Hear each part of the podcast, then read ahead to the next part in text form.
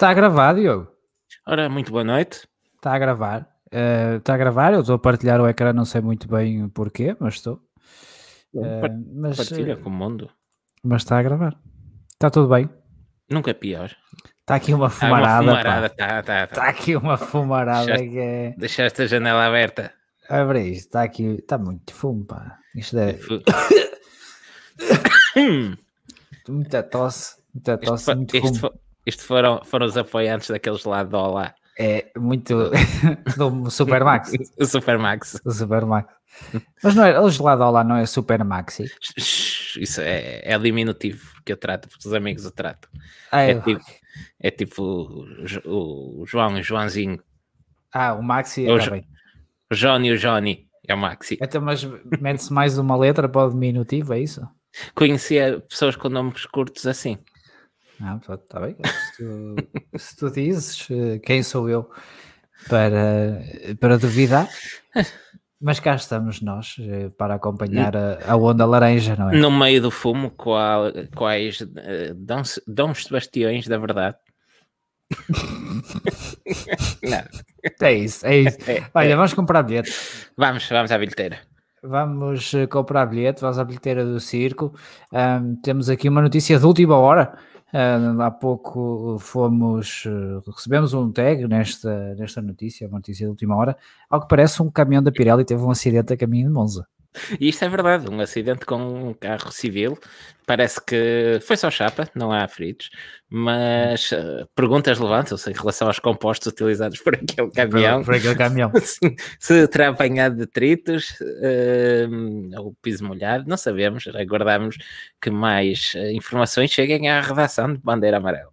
Assim que soubermos mais alguma coisa, eu acredito que eles estivessem com um pneu demasiado macio para aquela autostrada. Achas que... achas que não chegou ao fim da viagem? Eu acho que não chegou ao fim. Não, claramente não chegou. Eu estava a parar. O composto, não falo do, do caminho. Ah, é o composto, composto, não, acredito que, acredito que não. Eu acho que aquilo deve ser recauchutado. Pronto, estejam atentos para esta notícia que não vamos continuar a acompanhar. Sim, perguntam aqui no chat, exato, uh, se o ligeiro estava de Pirelli. Uh, não sei, não sei. Pela velocidade, acredito que não. Uh, porque, porque vinha à frente dos caminhões, não é? Verdade. Por aquilo, por aquilo que eu percebi. Uh, mas não temos mais detalhes. Uh, lamento é. dizer-vos, mas não temos mais detalhes sobre, sobre esta notícia. Ainda na bilheteira do circo, o Zé Quebrão diz que está disposto a compensar os adeptos que estiveram em Spa, não é? Sim, sim. O que é que se passou em Spa? Não se passou nada? Em Spa acho que houve pessoas que foram para lá enganadas, levaram banho. Ouviram falar em spa e que spa mete água normalmente. Enganaram-se, enganaram E foram passar, mas a água não era quente. Uh, e, e, pronto, acho que não ficaram satisfeitos, foram à recepção do, do SPA e pediram o dinheiro de volta. Um, mas não me, não me surpreende que o Zé tenha esta posição. Ele é um, um homem de negócios, um homem de marketing e, e sabe que mesmo que isso custe umas, umas centenas de milhares ou até uns milhões de dólares à McLaren, provavelmente o retorno que isso lhe trará será superior a deixar simplesmente os faz uh, de mais a. Pois eu acredito que sim, não sei muito bem eh, como é que eles eh, irão resolver, eu sei que hum, a organização do Grande Prémio também já se tinha, não é voluntariado, mas disse que estava à procura de soluções em conjunto com a FOM, parece. Sim. Eh, para tentarem eh, chegar a uma, a uma resolução e de alguma forma compensar as pessoas que foram uh, ao Grande Prémio da Bélgica e que é, acabaram por não ver o, o, prato principal, não é? Sim, é, é aquela coisa, o, o, o contrato e as condições do, do, do, bilhete protege a organização e a hum. Liberty, mas se calhar seria do interesse de todos abdicar de, de uma, fatia, de uma parte, de uma fatia do bolo para, para lavarem um bocado a cara na, na fotografia. Sim, sim. Sim, como tu dizes, mesmo os bilhetes eh, dizem que pode não haver corrida, não é? Sim, por motivos de força maior, como foi o caso. Eh, sim, e, e, para além disso, para além dos motivos de força maior, que é a chuva, claramente, e as más condições climatéricas, ainda tivemos a força maior do Massi a ser parvo durante toda uma tarde. Sim, eu, não, é fácil, foi, não, é não, vale, não, vale a pena insistirmos muito neste assunto, já, já, Sim.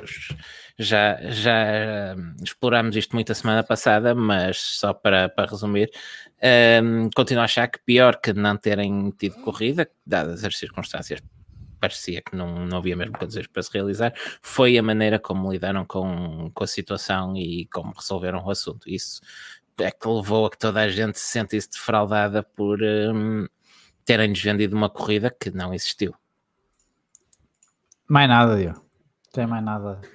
Tem mais nada a acrescentar. Não sei se queres só, uh, sei lá, tentar afastar uh, o, o fumo que aqui temos sacudir, sacudir a, a poeira, sacudir a, a, a poeira. esta fumarada. Abana aí, abana aí, abana aí. abana aí para sacudir. É, tá bom, tá bom, tá, tá bom. Tá bom, tá bom.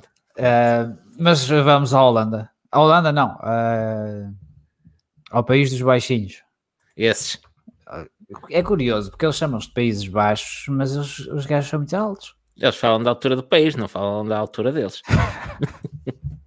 Está bem. Uh, a notícia, o Grande Prémio começou com a notícia de, de Kimi Raikkonen, que não iria participar no, no Grande Prémio dos uh, Países ah, Baixos. Mas antes, não, antes disso aconteceu qualquer coisa. mais?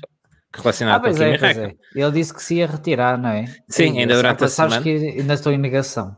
ainda não acreditas? Ainda não, ainda não acredito, ainda estou, estou em negação. Sabes, sabes que isto custa-nos a todos. Sempre. Eu cheguei a acreditar que Kimi ia correr para sempre, mas. Pelo menos até aos 50. Sim, parece-me que eram umas tardes de domingo bem passadas, mas, mas a verdade é que Kimi já está longe do, dos seus melhores anos e prefiro que vê-lo retirar-se do que a arrastar-se. Um pouco à semelhança do que acontece com Rossi no, no MotoGP, que parece que já leva um ou dois anos a mais. Eh, sim, eu até o ano passado o Kimi não me pareceu que estivesse em, em má forma. Dizes bem, até o ano passado. Até o ano passado, mas este ano parece-me. Eu acho que ele já tomou a decisão, se calhar há algum, há algum tempo, tempo, ou já vem a pensar na decisão há algum tempo. Sim, porque vimos, vimos erros que não são nada característicos de Kimi, mesmo Sim. nestes últimos anos, naquilo que se pode considerar fase descendente da carreira, um, ainda assim habituou-nos a, a prestações acima daquilo que que seria expectável do, do carro que tem, um, e não a erros parvos como aconteceram em Portugal, por exemplo. Sim, sim, sem dúvida. E portanto acho que não é também má altura para o Kimi se retirar já só 20 anos. Sim, 20 ainda, anos, tinha, ainda tinha esperança, eu confesso que gostava de o ver a fazer um ano com, um, com os novos carros, mas parece-me que acima de tudo que já falta a motivação ali, que já que eh, o hobby já não tem o encanto de outros tempos e, e é preferível é. isso a vê-lo arrastar-se. Sim, eu compreendo. Eu às vezes também farto-me de dar voltas de avanço no karting e depois penso, mas vamos lá para quê? e, e, opa, é, e, e, percebo esta, esta postura do Kimi Raikkonen, não é? sempre a bater no ceguinho, sempre a bater no ceguinho, sempre a bater no ceguinho. Ah, chega agora, um ponto. Agora chega, não, deixa-me acabar, este, deixa acabar este raciocínio. Deixa-me acabar este raciocínio. Isso não interessa a ninguém. Deixa-me acabar este raciocínio. Pá, e chega a uma altura em que tu pensas, eu só lá vou para, para me bater a mim mesmo, porque adversário não tenho. e é por aí. Há tanta é coisa bem. errada nessa frase que eu nem me vou dar ao trabalho de, de dissecar isso. uh, pronto, e depois apanhou Covid, não é? Pois, exato, quer dizer, já não chegava a sabermos que Kimi vai embora e ainda nos tiram mais uma corrida com ele, não se faz. Pois, é, uma ou duas. Ou duas, e pior ainda, em Itália. Pois, ele quer quase um, um, deus para os tifosi. É, porque ele tem que cumprir quarentenas, não é? Sim, e depois tem que, tem que ter dois testes negativos para poder correr, dois testes negativos consecutivos para despistar um possível é. falso negativo. E resta saber se, se vai conseguir ter os dois testes negativos até sexta-feira. Ou até sábado, vá, supondo que ele falha os treinos livres. Sim. Uh, opa, pelo menos eu gostava de que o Kimi fizesse o seu último grande prémio de Itália. Acho que. Sim. É merecia e era uma, uma, uma, despedida à Fórmula 1 sem fazer um último grande prémio de Itália, quer dizer, ele um último grande prémio de Itália já fez, né? independente de fazer este ou não, uh, mas não fazer este sabendo que de certeza que é o último uh, vai deixar assim um, um sabor amargo. Eh, Sim, já, já, já, já nos chega ele não ter podido correr em SPAC, consta que é o seu circuito favorito. Um, agora em Zandvoort. Não houve corrida em Spa? Eu não vi, não sei, não sei se recebeste alguma notificação que eu tenha perdido, mas não soube de nada. Não, não, não sei nada, não sei nada. Agora, Zandvoort é uma pista à moda antiga que tinha tudo para ele gostar também e é uma pena perder. Monza e depois regressa com o quê? Sochi. Pumba. eu acho que eu, eu, se fosse ele, se, se tivesse que perder Spa, Zandvoort e, e Monza para depois ter que correr uh, em Sochi, eu acho que ia lamber corrimões a ver se apanhava outra vez vida. que imagem, que imagem do Dem. Imagem Olha, do Dem. Mas o, o, lado positivo disso é que ao menos ainda podemos ver um, uh, Robert Kubica dar mais, mais uma manzinha à, à Alfa um, e talvez a sua última, dependendo de, de termos Kimi ou não, uh, em Monza, a sua última aparição na Fórmula 1. Uh, sim, mas mesmo que não tenhamos Kimi em Monza, pode ser a sua última aparição, aparição na Fórmula 1. Poderá ser o Callum Milot. Uh, sim, uh, deixa-me só até confirmar o calendário, porque se tivermos European Le Mans Series na próxima semana, que eu não estou certo de que temos e parece-me que, que não, uh, o Robert Kubica não poderia estar em, em Itália, mas não temos. Não, não temos. temos. Nem não. o EC. Nem o EC, não. Não, mas ele também faz, ele faz o European Le Mans Series, acho que ele não faz o. Não, um, Spa, a próxima prova do European Le Mans Series é justamente em Spa, mas é 18 e 19 de setembro. Ah, pronto, então não. Então não. Tá, está certo. Uh, mas sim, mas acho que eles eh, acho que se puderem escolher, vão escolher o Callum Milot. Até por uh, vamos ser sinceros, Alfa Romeo ainda tem que escolher o seu segundo piloto. Não, não é assim tão simples. Não sei se já olhaste para o Alfa e, hum, e leste o que está lá escrito de lado. O que é que está lá escrito de lado? Orlem. Ah, pois é, pá. Pois é, pois é, acho que é. se, se, receberem uma chamada da Polónia, eh, o Kubica até, até vai sem luvas. Pois é, pois é. E ainda são capazes de telefonar para lá se viram o Callum Milot e telefonam para lá e dizem Orlem lá. Então isto não é assim. Podia também, sem, sem ninguém a mandar comentários de feeling e, ve, e vejo com isto. Quer dizer, é... há bocado disseste que o Kubica ia dar uma mãozinha e eu é que estou aqui a mandar bocas de feeling. Um... Avança, avança com isto. Já Olha, com, com, minutos. com isto, não, com isto, e sendo provavelmente uh, a última ou as últimas corridas de Kubica, um, acaba por ter uma coisa em comum com Kimi, que ambos começam e acabam a carreira na Sauber, agora Alfa Romeo. Pronto. Boa, boa estatística, eu. Pronto. Queres, queres que mande mais estatísticas bonitas? Aguardas para o fim da corrida. Não, aguarda para o fim. Aguarda para o fim. Aguarda para o fim. Diz aí o que é que temos mais, o que é que se passou mais antes do Grande Prémio. O que é que se passou? Ora, um, sai Kimi. Uh, não, antes do grande, isto já não foi antes do Grande Prémio. Antes do grande não, prémio mas, é, mas é bilheteira, não vais estar a falar disso depois. Opa, mas é, é, enquadra-se neste assunto. Nós não devíamos ter discutido isto antes. Não, mas vai, podes dizer. Lá, é, não, é bilheteira, é bilheteira. É bilheteira, é bilheteira. É bilheteira. Um, depois uh, tivemos, já, já hoje, segunda-feira, o anúncio de que o lugar de Kimi Raikkonen será uh, ocupado por Valtteri Bottas, como se vinha falando nas últimas semanas. O que quer dizer que Bottas não estará na Mercedes em 2022. Ah, oh, e agora? E agora? E agora? Quem, vai para lá? Quem vai para lá? É, Quem é que um, é uma movimentação uh, inesperada, mas nós ficámos em choque quando soubemos e até e tivemos a falar entre nós e fizemos uma lista de possíveis candidatos uh, ao lugar ao segundo ao lugar uh, do segundo Mercedes. Foi, se quiseres podemos ir um a um nestes possíveis, possíveis candidatos ao lugar de Mercedes. Se quiseres, posso começar, eu digo. Portanto, começa, começa. E a, a, primeira opção, a meu ver, é tudo isto do Kimi Raikkonen ser apenas uma autêntica charada e é uma troca direta. Exato. E vamos ter Hamilton com Kimi Raikkonen na próxima época. Kimi não quis dizer já para não estragar o anúncio de Bottas e vai Kimi para, o, para o segundo Mercedes. Sim. Isto, pá, eu assinava aqui, mas se não for isto, punha lá outro finlandês, que também é outra forte hipótese, que seria um, o fim da sabática para Mika Hakkinen. Mika, Mika Hakkinen recorde-se que disse que em 2001 ia fazer uma, uma sabática nunca mais voltou e ainda hoje continuamos à espera dele. Se calhar já vai ao ginásio e tudo para estar pronto em 2022. Tem, tem que começar, tem que começar a parar aquela barriguinha, porque senão depois pode não caber no depois carro. Não cabe Mas, no carro, depois acontece como ao Mansell. Por momentos ainda pensei que fosses dizer Kovalainen, até me assustei. Uh, não, olha, eu... olha, põe, põe, na lista. mas, não, mas a Akina acho que é uma, uma boa opção. Uh, também pode ser um piloto que está neste momento na, na Williams. Sim, é tem-se o... falado muito da hipótese Williams, até porque Sim. eles são parceiros da Mercedes. Claro, claro. É, e é uma, uma parceria muito. Uh, uma parceria muito próxima entre a Mercedes e, e a Williams. Sim, e ele, desculpa, ele até conseguiu já ir duas vezes seguidas aos pontos, foi ele que é conseguiu quebrar uh, o ciclo da Williams sem pontuar. Sim, e, é, e é o piloto que todos vocês estão a pensar, Nicolas Latifi. Exato, uh, até, tra lado... até traz bons patrocínios com ele e tudo, segundo dizem, por isso. Uh, não sei até que ponto o Nicolas Latifi poderia ser um bom companheiro para o, o Lewis Hamilton, até porque sabemos que o Latifi traz um patrocínio de café e quem gostava de café era o Bottas, portanto não sei, não sei se poderá haver aqui uma incompatibilidade.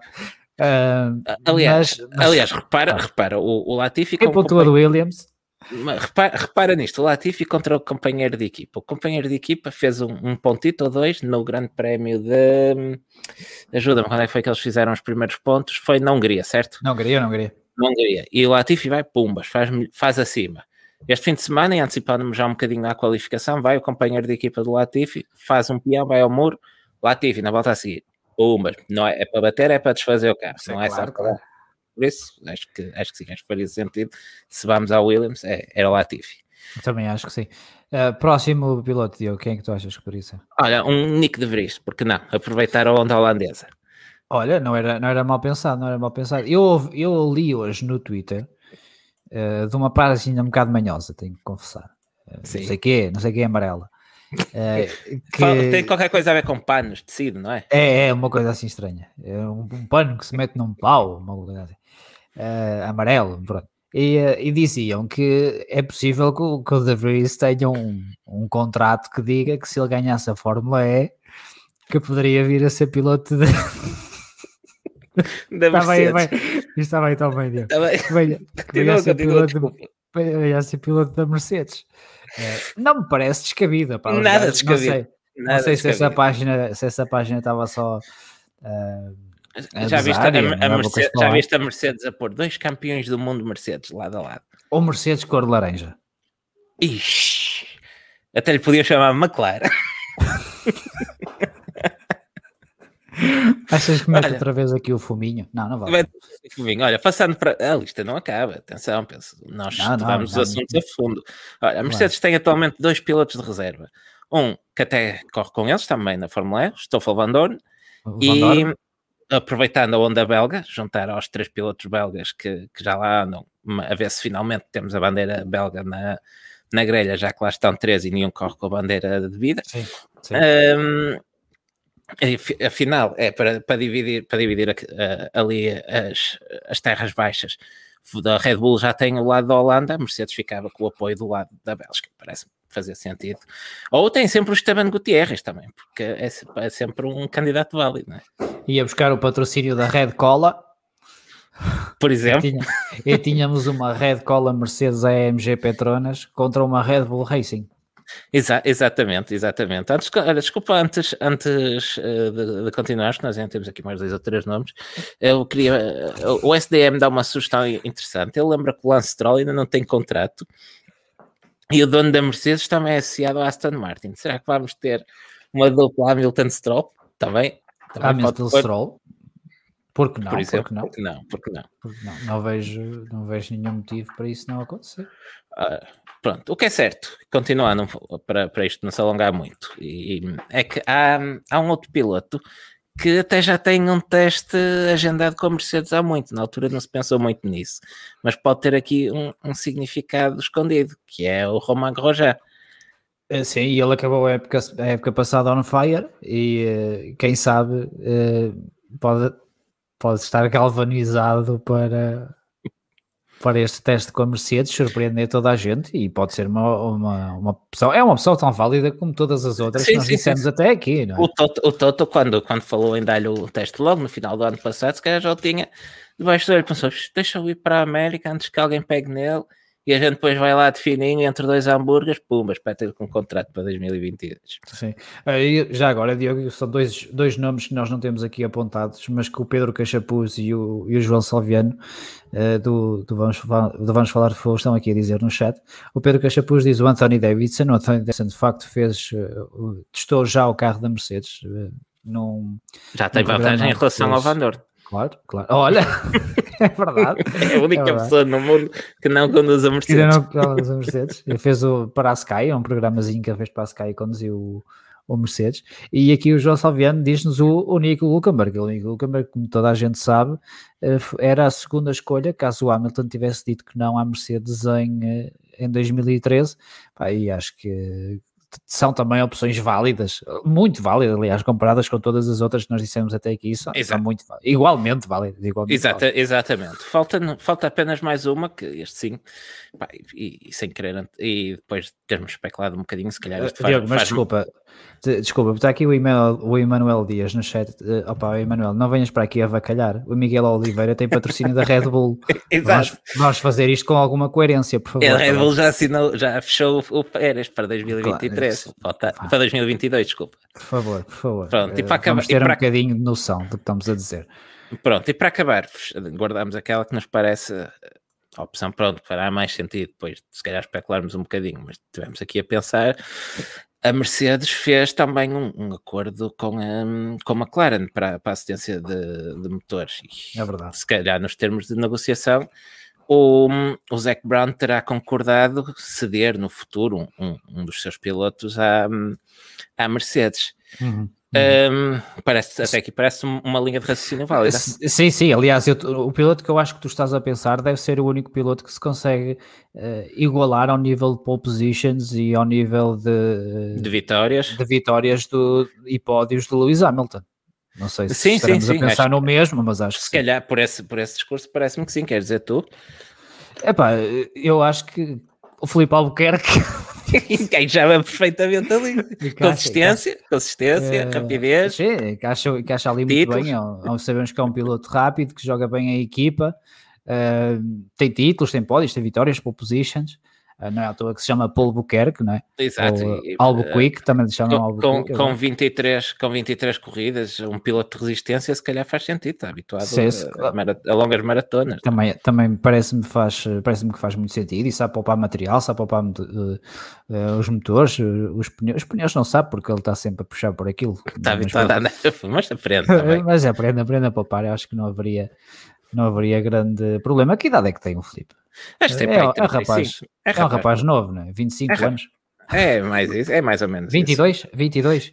Exato, é do, é, do, é do ano do Hamilton e tudo, olha, até ficavam... Olha, estás a ver, ficavam ali, podiam cantar os parabéns juntos e tudo. Ah, é do Exato. ano só, só do ano. Do ano, não foi uh, confirmada a data de nascimento do Hamilton. Pá, eu Mas... acho que será um destes. Será eu um também destes. acho que sim, acho que, acho que, que exploramos todas as opções, todas as hipóteses e, e muito sim. provavelmente arrisco uns 95% para cima para cima, de certeza para cima, que, que, que, o próximo piloto da Mercedes um, virá desta lista. Não me ocorre, não, me ocorre, não, não consigo. Opá, falaram em Ragunatá, mas acho que o dinheiro que ele traz não, não, não chega. Maldonado já, já está aposentado, acho que, acho que não faz sentido. Um, por isso, pá, pronto, agora é, eu sei que a ansiedade é grande, agora estamos todos na dúvida, mas esperemos pelos próximos dias eventualmente teremos, um, teremos novidades da Mercedes a confirmar um destes nomes. Sim, aliás, olha, temos aqui o Ruben Lourenço no chat, que é mais uma brasazinha à sardinha do Filipe Albuquerque. O Filipe Albuquerque sabe de facto que isto é uma maratona, não é um sprint. Exato, ao contrário do é? Hamilton de Baku. Portanto, uh, acho que há que esperar, mas surpreenderia-me muito uh, que não fosse um, não fosse um destes. É o que eu um tenho. Pronto, parece-me parece que resta aguardar pelos próximos os próximos episódios. Exato. Pronto, e, gastaste meio programa nisto. Olha, só voltando, voltando um bocadinho à realidade. Um, pronto, com isto termina, terminará no final da época a dupla Hamilton e Bottas, que um, se tornou uma das duplas mais duradouras da, da história da Fórmula 1. Eles terão feito 100 corridas um, na mesma equipa no final de, de 2021. Tornam-se assim a segunda dupla mais longa de sempre, menos 4 apenas que Schumacher e Barrichello, e ultrapassam a Kinnan e Coulthard com, com mais uma, uh, fizeram 99 corridas juntas, a menos, claro, que Coulter venha com a Kinnan para... Olha, olha, quem sabe, não é? Hamilton decide dar uma de Rosberg, aposenta-se e pronto, e vem o Ackinen e o Coulter. O, o, o Coulter estava em Zandvoort, até andou a postar uma foto à botas e tudo. Ah, mas uh, foi. Por, por, isso não quero estar aqui a alimentar rumores, mas... Não, não, não. não. não acho que esse já é um bocadinho fora da caixa. Pronto, já é esticar a corda, não é? Já é esticar, esse já seria esticar a corda, sim.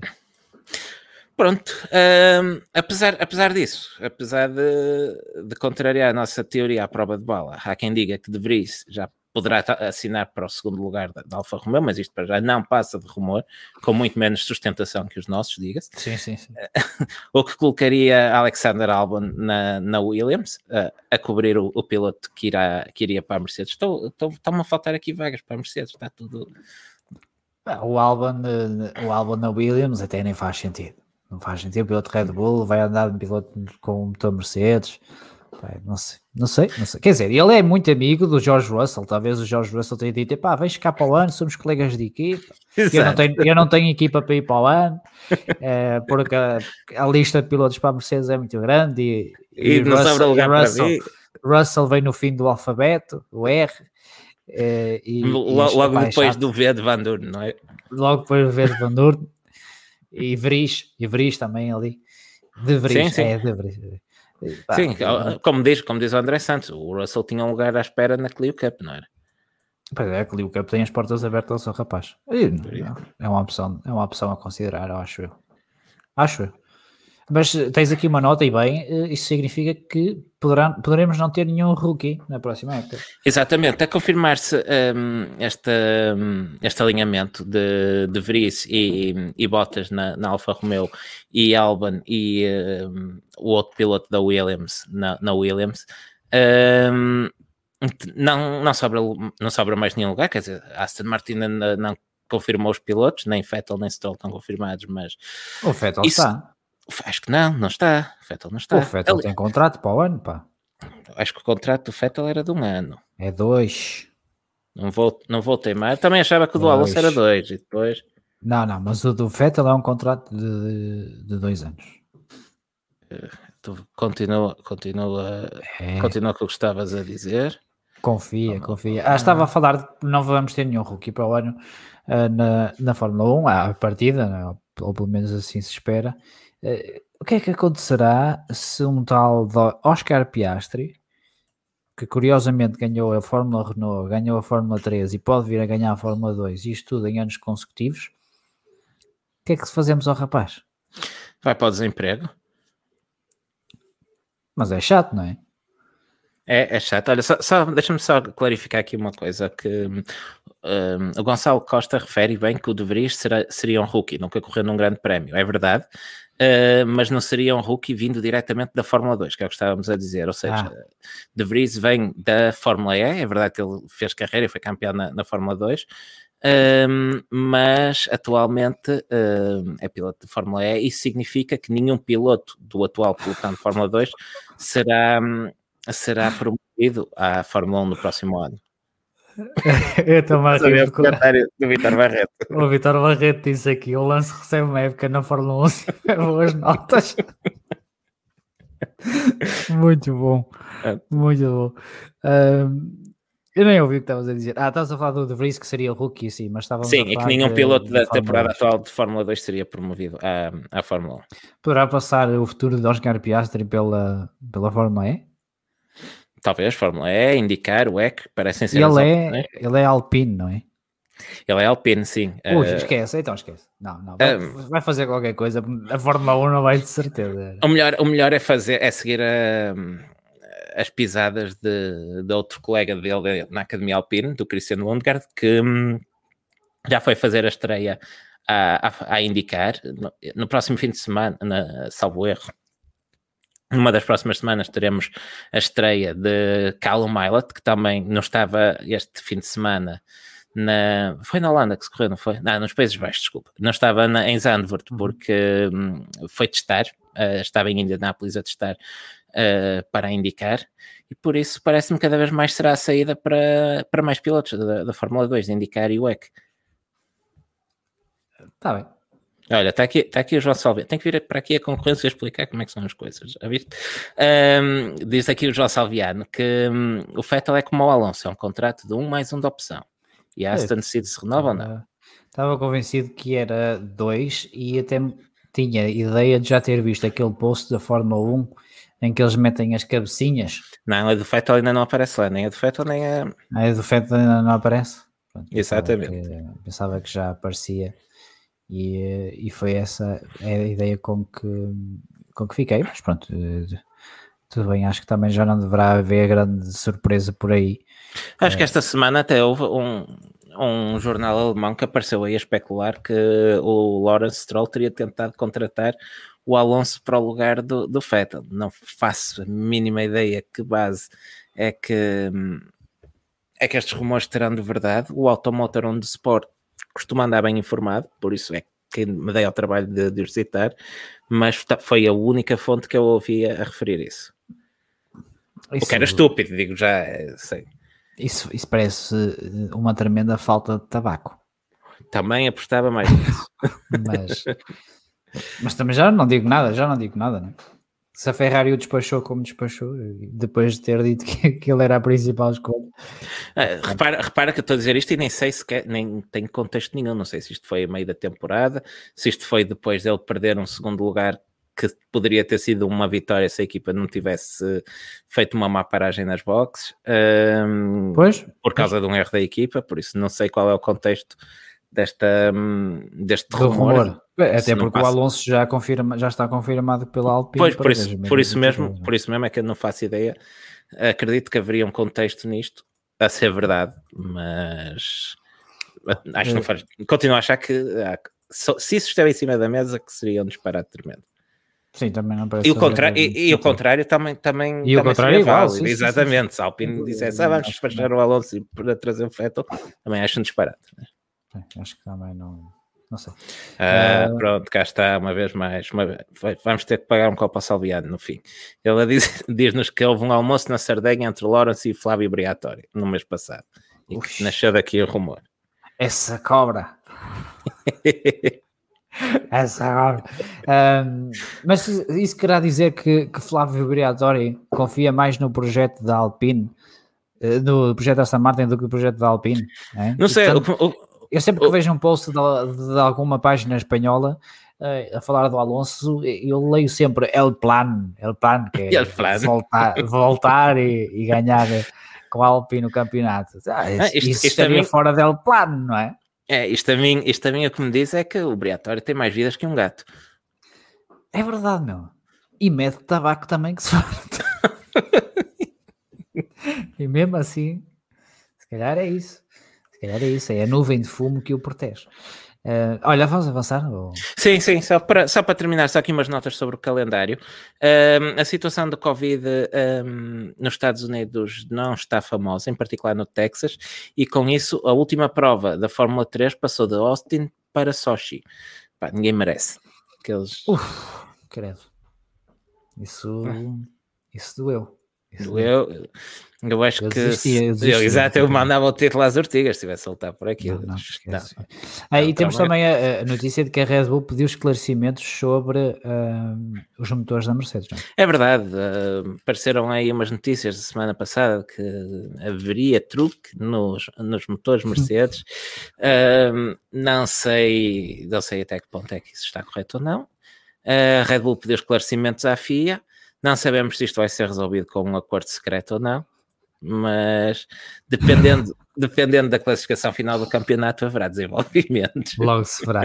uh, mas é uma boa ponte para avançarmos para o Grande Prémio dos Países Baixos, Diogo, para os treinos livres. Deixa-me deixa só acrescentar mais uma coisa, ainda que isto é uma notícia é já da semana passada, mas foi depois do, do, podcast, ou no dia do podcast. E na altura não referimos aqui que hum, houve reajustamentos no calendário com a Turquia, o México e o Brasil a serem adiados uma semana em relação à data prevista. E hum, voltando a falar de Austin, uh, a União Europeia colocou os Estados Unidos na, na lista vermelha de países para, para se viajar. Quer dizer, quem viesse lá teria que cumprir quarentenas e, embora o Reino Unido não esteja na União Europeia, como provavelmente já devem ter ouvido dizer, eh, ainda assim há duas equipas e meia baseadas em Itália. Está uh, bem, para mim era proibirem os Estados Unidos para sempre. Pá. Uh, não, eu, eu, não, eu, circuito, eu, eu, também, eu também. Não gosto das escapatórias. Olha, para fecharmos, para fecharmos aqui a bilheteira, vou fechar só aqui com o comentário do Pedro Cachapuz que diz que não basta o formato deste ano da Fórmula 3 e ainda mandam os putos para Sochi. Exato, Fórmula 3 e Fórmula 2. o desfazamento, ainda bem que, que, que, o Pedro fala isso. O desfazamento entre o final do campeonato da Fórmula 2 e a altura decisiva do, do mercado de pilotos da Fórmula 1 pá, é simplesmente idiota. Se antes já era idiota e eles acabarem a temporada um ou, um ou dois meses depois em Abu Dhabi ou lá onde é que era, uh, agora, é só, agora é só estúpido. Uh, eles fizeram, acho que ainda não fizeram nem metade do, do campeonato. Já estão a tomar, a tomar as decisões, obviamente, uh, e, e, estão os miúdos ainda a lutar pelo campeonato, não é? Quando tu queres mostrar que, queres, que tens um lugar na, uh, na Fórmula 1, o que tu tentas é ganhar o campeonato da Fórmula onde tu estás. Certo. E, mete, e metem isto de tal forma desfasado Uh, com a altura uh, crítica das equipas decidirem quais são os pilotos que querem, que vai deixar certamente eh, eu tenho muito poucas dúvidas que isto vai acontecer, que o campeão de Fórmula 2 para o ano não tem sítio para correr, porque acaba tão tarde Uh, que inclusivamente as equipas do WEC e do LMS já estão a começar a preparar a nova é época. É verdade, verdade. O que é que eles vão fazer? Não é? Mesmo a Fórmula E uh, começa logo no início do ano, não é? Salvo erro, ou até antes de, Sim, de até costumava ser para, para em janeiro. Pois, aquilo começava, eu lembro-me daquilo até ser épocas de 2000, 2019, 2020. É, acho que eles alteraram isso. Mas... Eles alteraram, mas inicialmente era assim. Era assim, é, senhor. Eles, vão, eles certamente vão começar a época estou, estou a falar de cor, se calhar não, mas vão começar a época uh, no início do ano. Se a Fórmula 2 acabar tão tarde, como é, que, como é que eles vão fazer? Que vão esperar que acabe a Fórmula 2 também para, para escolher pilotos, ainda por cima com equipas a saírem, equipas a entrar. Pá, não percebo. Acho que é, acho que é estúpido. Acho que compreendo que se tenha que fazer estas alterações ao calendário para, eh, para ser mais barato e tudo mais. Eh, mas já que é assim, pelo menos eh, se há uma fórmula que aqui tem que perder um bocadinho, que seja a Fórmula 3, porque o, o campeão de Fórmula 3, o lógico é depois subir à Fórmula 2 e é mais fácil tu dares esse passo, mesmo que termines um campeonato de Fórmula 3 tarde, até porque, por exemplo, quem está na Prema, à partida vai saltar para a Prema, uh, ou quem está na arte vai saltar para a arte e por aí em diante. Uh, assim, acho que é só estúpido, acho que não faz sentido absolutamente nenhum isto. Uh, e já não temos corrida Fórmula 2 há quanto tempo? Ui, sei lá. Não é? Este espaço todo entre corridas, mas, mas estavas, não, não a conseguir a... acompanhar Estavas a dizer que, hum, que a Fórmula 2 também que, que a necessidade de, deste calendário que, hum, que tinha a ver também com, com poupança de custos ou com redução de custos. Epá, eu entendo, e foi esse o pretexto, mas se calhar para isso mantinham-na baseada na Europa, não iam correr para Arábia Saudita, Abu Dhabi e Sakir. Uh, podiam fazer o, o, o, calendário da Fórmula 2 este ano foi Bahrein, Mónaco, Azerbaijão, Silverstone, Monza, uh, Sochi, uh, Jeddah e Abu Dhabi. Ou seja, tens um campeonato com equipas baseadas na Europa, em Inglaterra, Itália, sobretudo. Tens três corridas: Mónaco, uh, Silverstone e Monza na Europa continental, digamos assim, e faz as restantes cinco corridas ou no Médio Oriente uh, ou no leste, leste, Europa, Ásia. Um, se calhar podias fazer um, um campeonato, lá, eu vou dizer assim, um circuito só calhas, mas imagina, para além de Silverstone, Monza e Monte Carlo, podias ter, vou dizer nomes, uma vez mais nomes ao caso, Barcelona, Paul Ricard, Portimão, uh, Red Bull Ring, Hungaro Ring. É, são, são sim nomes que me ocorrem na cabeça, sem. Sim, sim, sim. Epá, podias meter, na mesma meter uma ou duas corridas por exemplo, abrir no, no Bahrein, se querem se, que, que, os moços façam corridas fora da Europa também, para dar um ar mais global à coisa, mas decidam se isto é realmente um calendário internacional, uma outra fórmula, uh, que é uma ideia que eu até gosto, confesso, um, paralela à Fórmula 1, ou se é para ser uma, uma, simplesmente uma fórmula de promoção para a Fórmula 1, se calhar faz sentido manter o calendário o mais compacto e o mais próximo possível. Mas são, são ideias malucas que, que me passam pela cabeça. Não percebo, não percebo. E depois falam em uh, uh, baixar custos, uh, mas depois andam com a W Series também de um lado para o outro. Sim, sim, sim. É? Substituir um pelo outro, não sei. É porque a W Series é outra entidade que paga e então já está a baixar os custos. Pá, não sei. E após Super Cup também vai andar, ali atrás.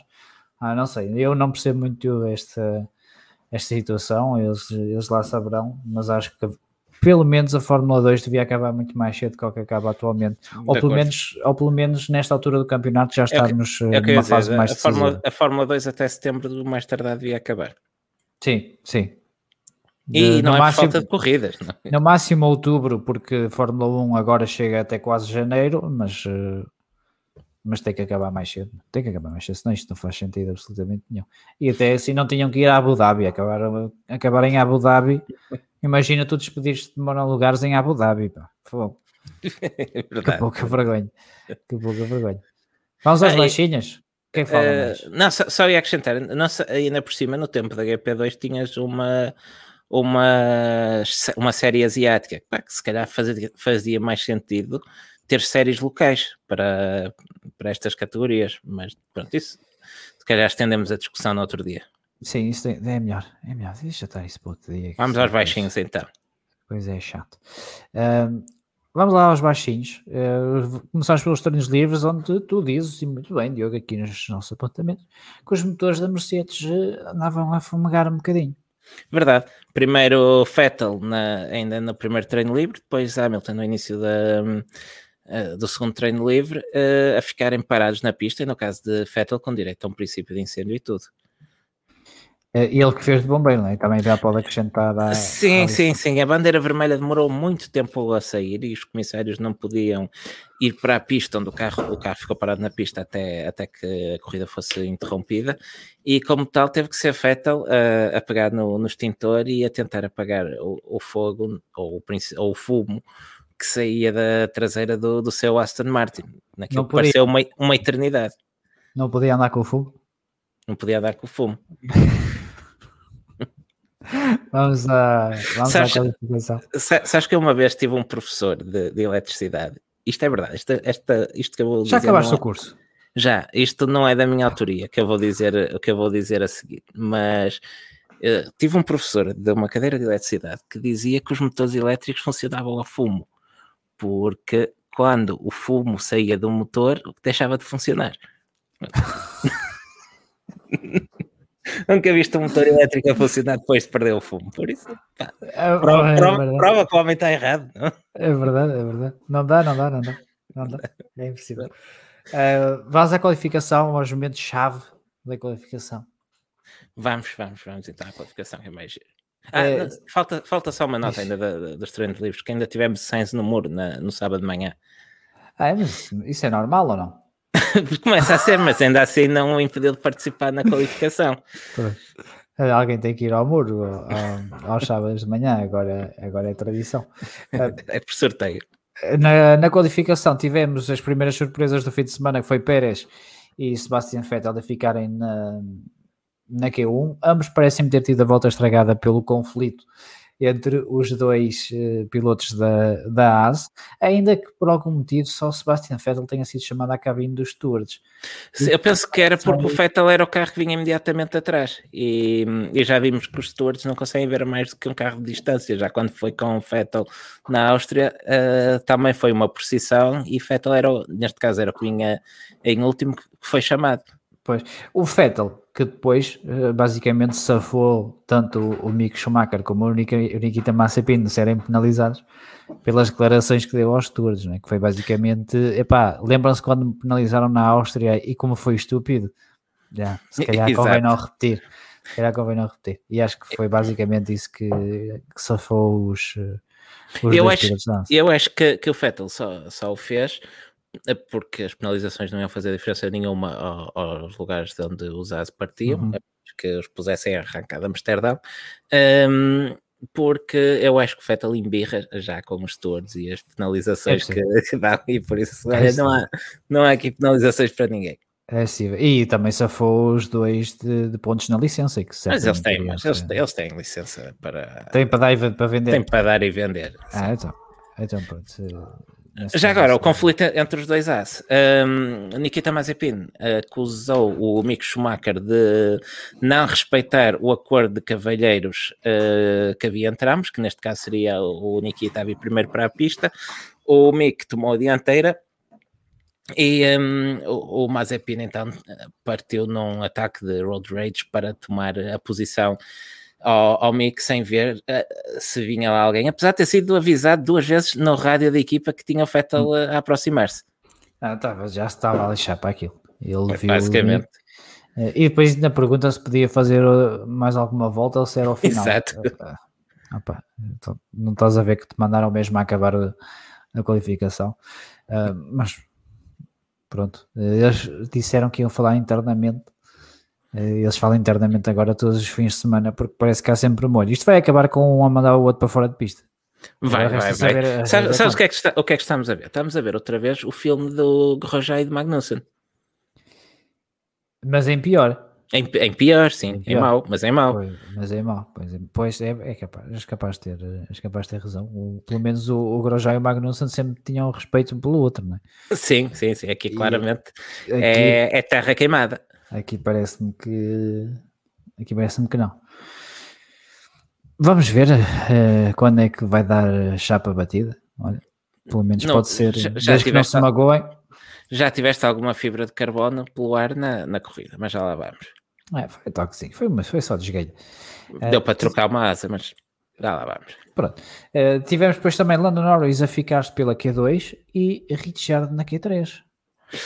É verdade, o Landon diz que, que foi eh, uma, uma decisão dele, que tinha um setup mais para a corrida do que para a qualificação e que eh, terá decidido sacrificar mais a qualificação desta vez, o que não deixa de ser uma decisão estranha, porque Zandvoort deve ser das pistas mais difíceis de ultrapassar do calendário.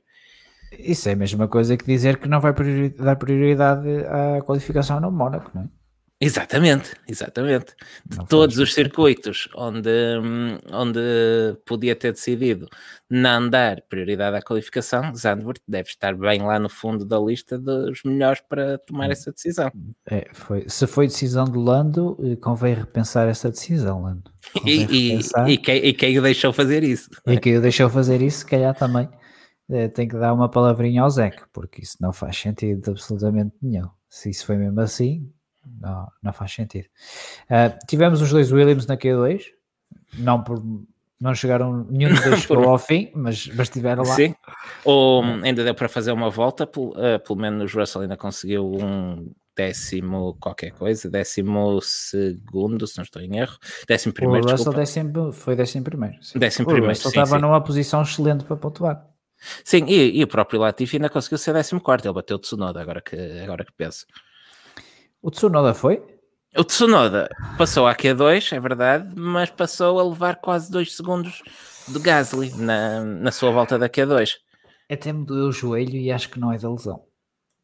Pois é, foi para, para se contextualizar, o, o Tsunoda foi último da Q2 e 15 na grelha de partida. O Gasly qualificou em quarto atrás de um Red Bull e dois Mercedes. Está tá mal, está mal Epá, isso. Pode, eu, pode eu estava com. Eu simpatizei bastante com o Tsunoda ano passado na Fórmula 2 e no início da temporada, mas está a ser uma desilusão a época dele.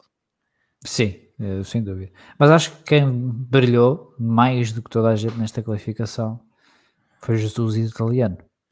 Verdade, Jesus apareceu e e caminhou sobre. Epá, isto na Bélgica tinha sido perfeito, caminhou sobre as águas. Aqui não, aqui, olha, sobre aqui, as areias de Zandvoort.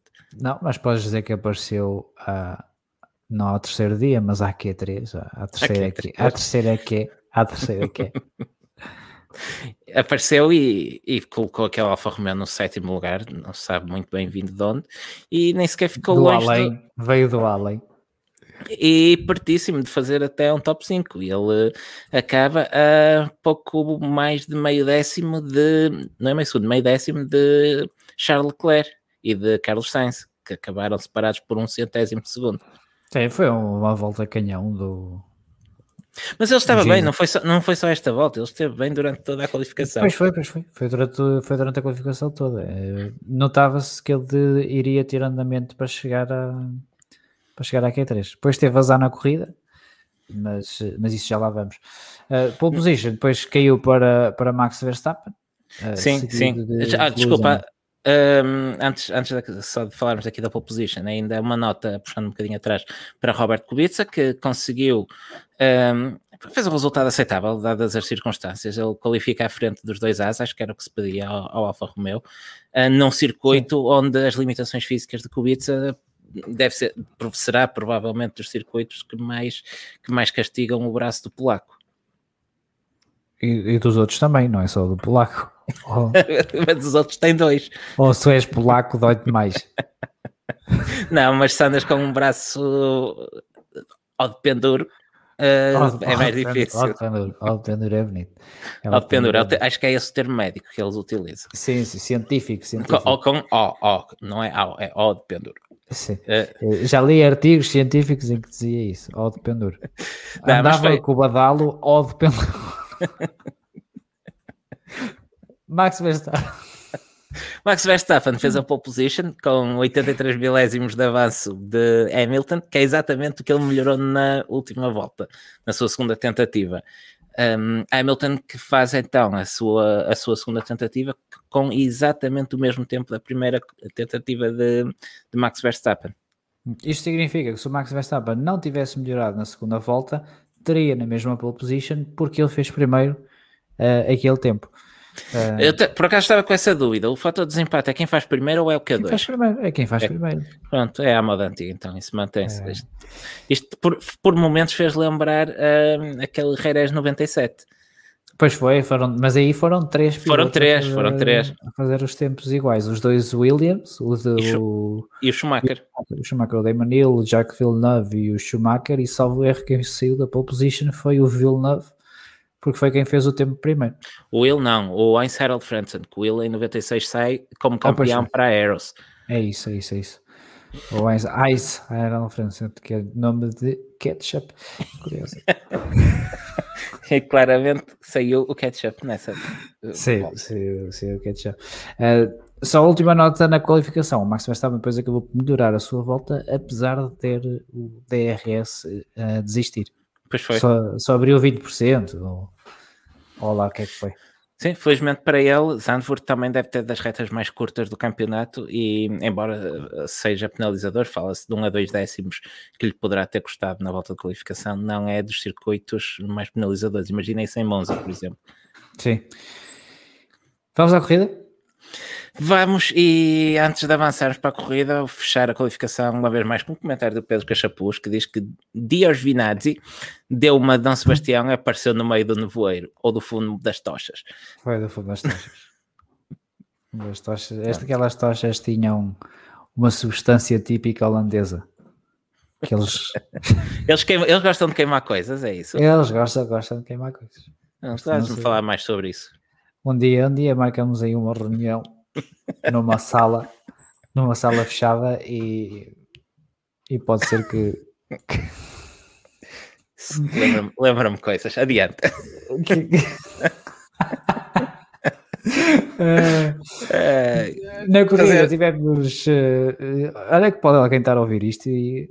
Não, Pérez de Cora já foi há muitos anos, adiante. Uh, vamos, a, vamos à corrida. Pérez e Latifi começaram no pit lane, porque o Pérez trocou de motor e o Latifi, porque se esguardalhou, basicamente, e tiveram mas... que mudar uh, a caixa e a asa. Sim, isto, isto do Pérez pode ser importante porque hum, sabemos que ambos os Red Bull, ou neste, agora já só o Max, iriam penalizar até final do ano porque uh, ambos tiveram uma unidade motriz danificada e Pérez, a má qualificação uh, iria sempre ter que a ter até o final do ano, aproveitando a má qualificação deste grande prémio, fez a troca de motor e já não terá que se preocupar mais com isso, em princípio, uh, até ao final da época. Sim, o Pérez agora está em vantagem em comparação com o Max, uh, por isso, se calhar, ainda temos o Max, o, o Sérgio Pérez campeão de 2020. E tu estiveste nos fomos holandeses também, estou a ver. Porque já penalizou. Olha, sei, um, pode acontecer, sei lá. Por, fa por, falar nisso, se fosse a Red Bull, onde é que penalizavas aquele motor do Max? Ia bem, deixa lá pensar. Monza. Exatamente, eu iria já para Monza neste fim de semana. Pois é, já em Monza, que é fácil de. É, convém que seja num sítio onde é fácil ultrapassar. E se eles mudam e arrebenta? há esse risco. Uh, mas sim, uh, eu acho que Monza seria uma boa, uma boa opção para eles, uh, para eles penalizarem. Até porque se eles penalizarem já, entre, metem peças no, no inventário e não é garantido que a Mercedes não vá penalizar, não é? Sim, olha, o Pedro e com Figueiredo... o fumo que eles andam a mandar. O Pedro Figueiredo faz aqui uma pergunta bastante pertinente. Uh, Pergunta-nos se o Max trocar de motor na sexta-feira em Monza cumpre a penalização na sprint race, porque este é fim de semana de sprint race. Um, a resposta é não, porque, recorde-se, a sprint race é a qualificação. E, como tal, a penalização será na corrida, que a sprint race, segundo a Fórmula 1, não é uma corrida, aliás, eles, eles benzem-se quando ouvem chamar corrida àquilo, apesar de ser uma corrida de qualificação, para a Fórmula 1 não é uma corrida. Um, portanto, um, uma vez mais, relembrando, aproveitando a deixa para relembrar o formato do próximo fim de semana, temos qualificação no dia onde a maior parte das pessoas trabalham, na sexta-feira, qualificação para a qualificação, ou para a qualificação sprint, como a Fórmula 1 lhe chama, ah, não fui eu que fiz as regras assim. Sim, sim, sim, sim, Pronto, dessa qualificação sprint uh, sairá, que não é uma corrida, sairá, que, que dá menos pontos que, que o Grande Prémio da Bélgica, sim, também, sairá também. a grelha de partida para a corrida propriamente dita, para domingo. que é isso que estás a fazer? Isto é, uh, é, é ar comprimido, é ar comprimido. Ah, está bem.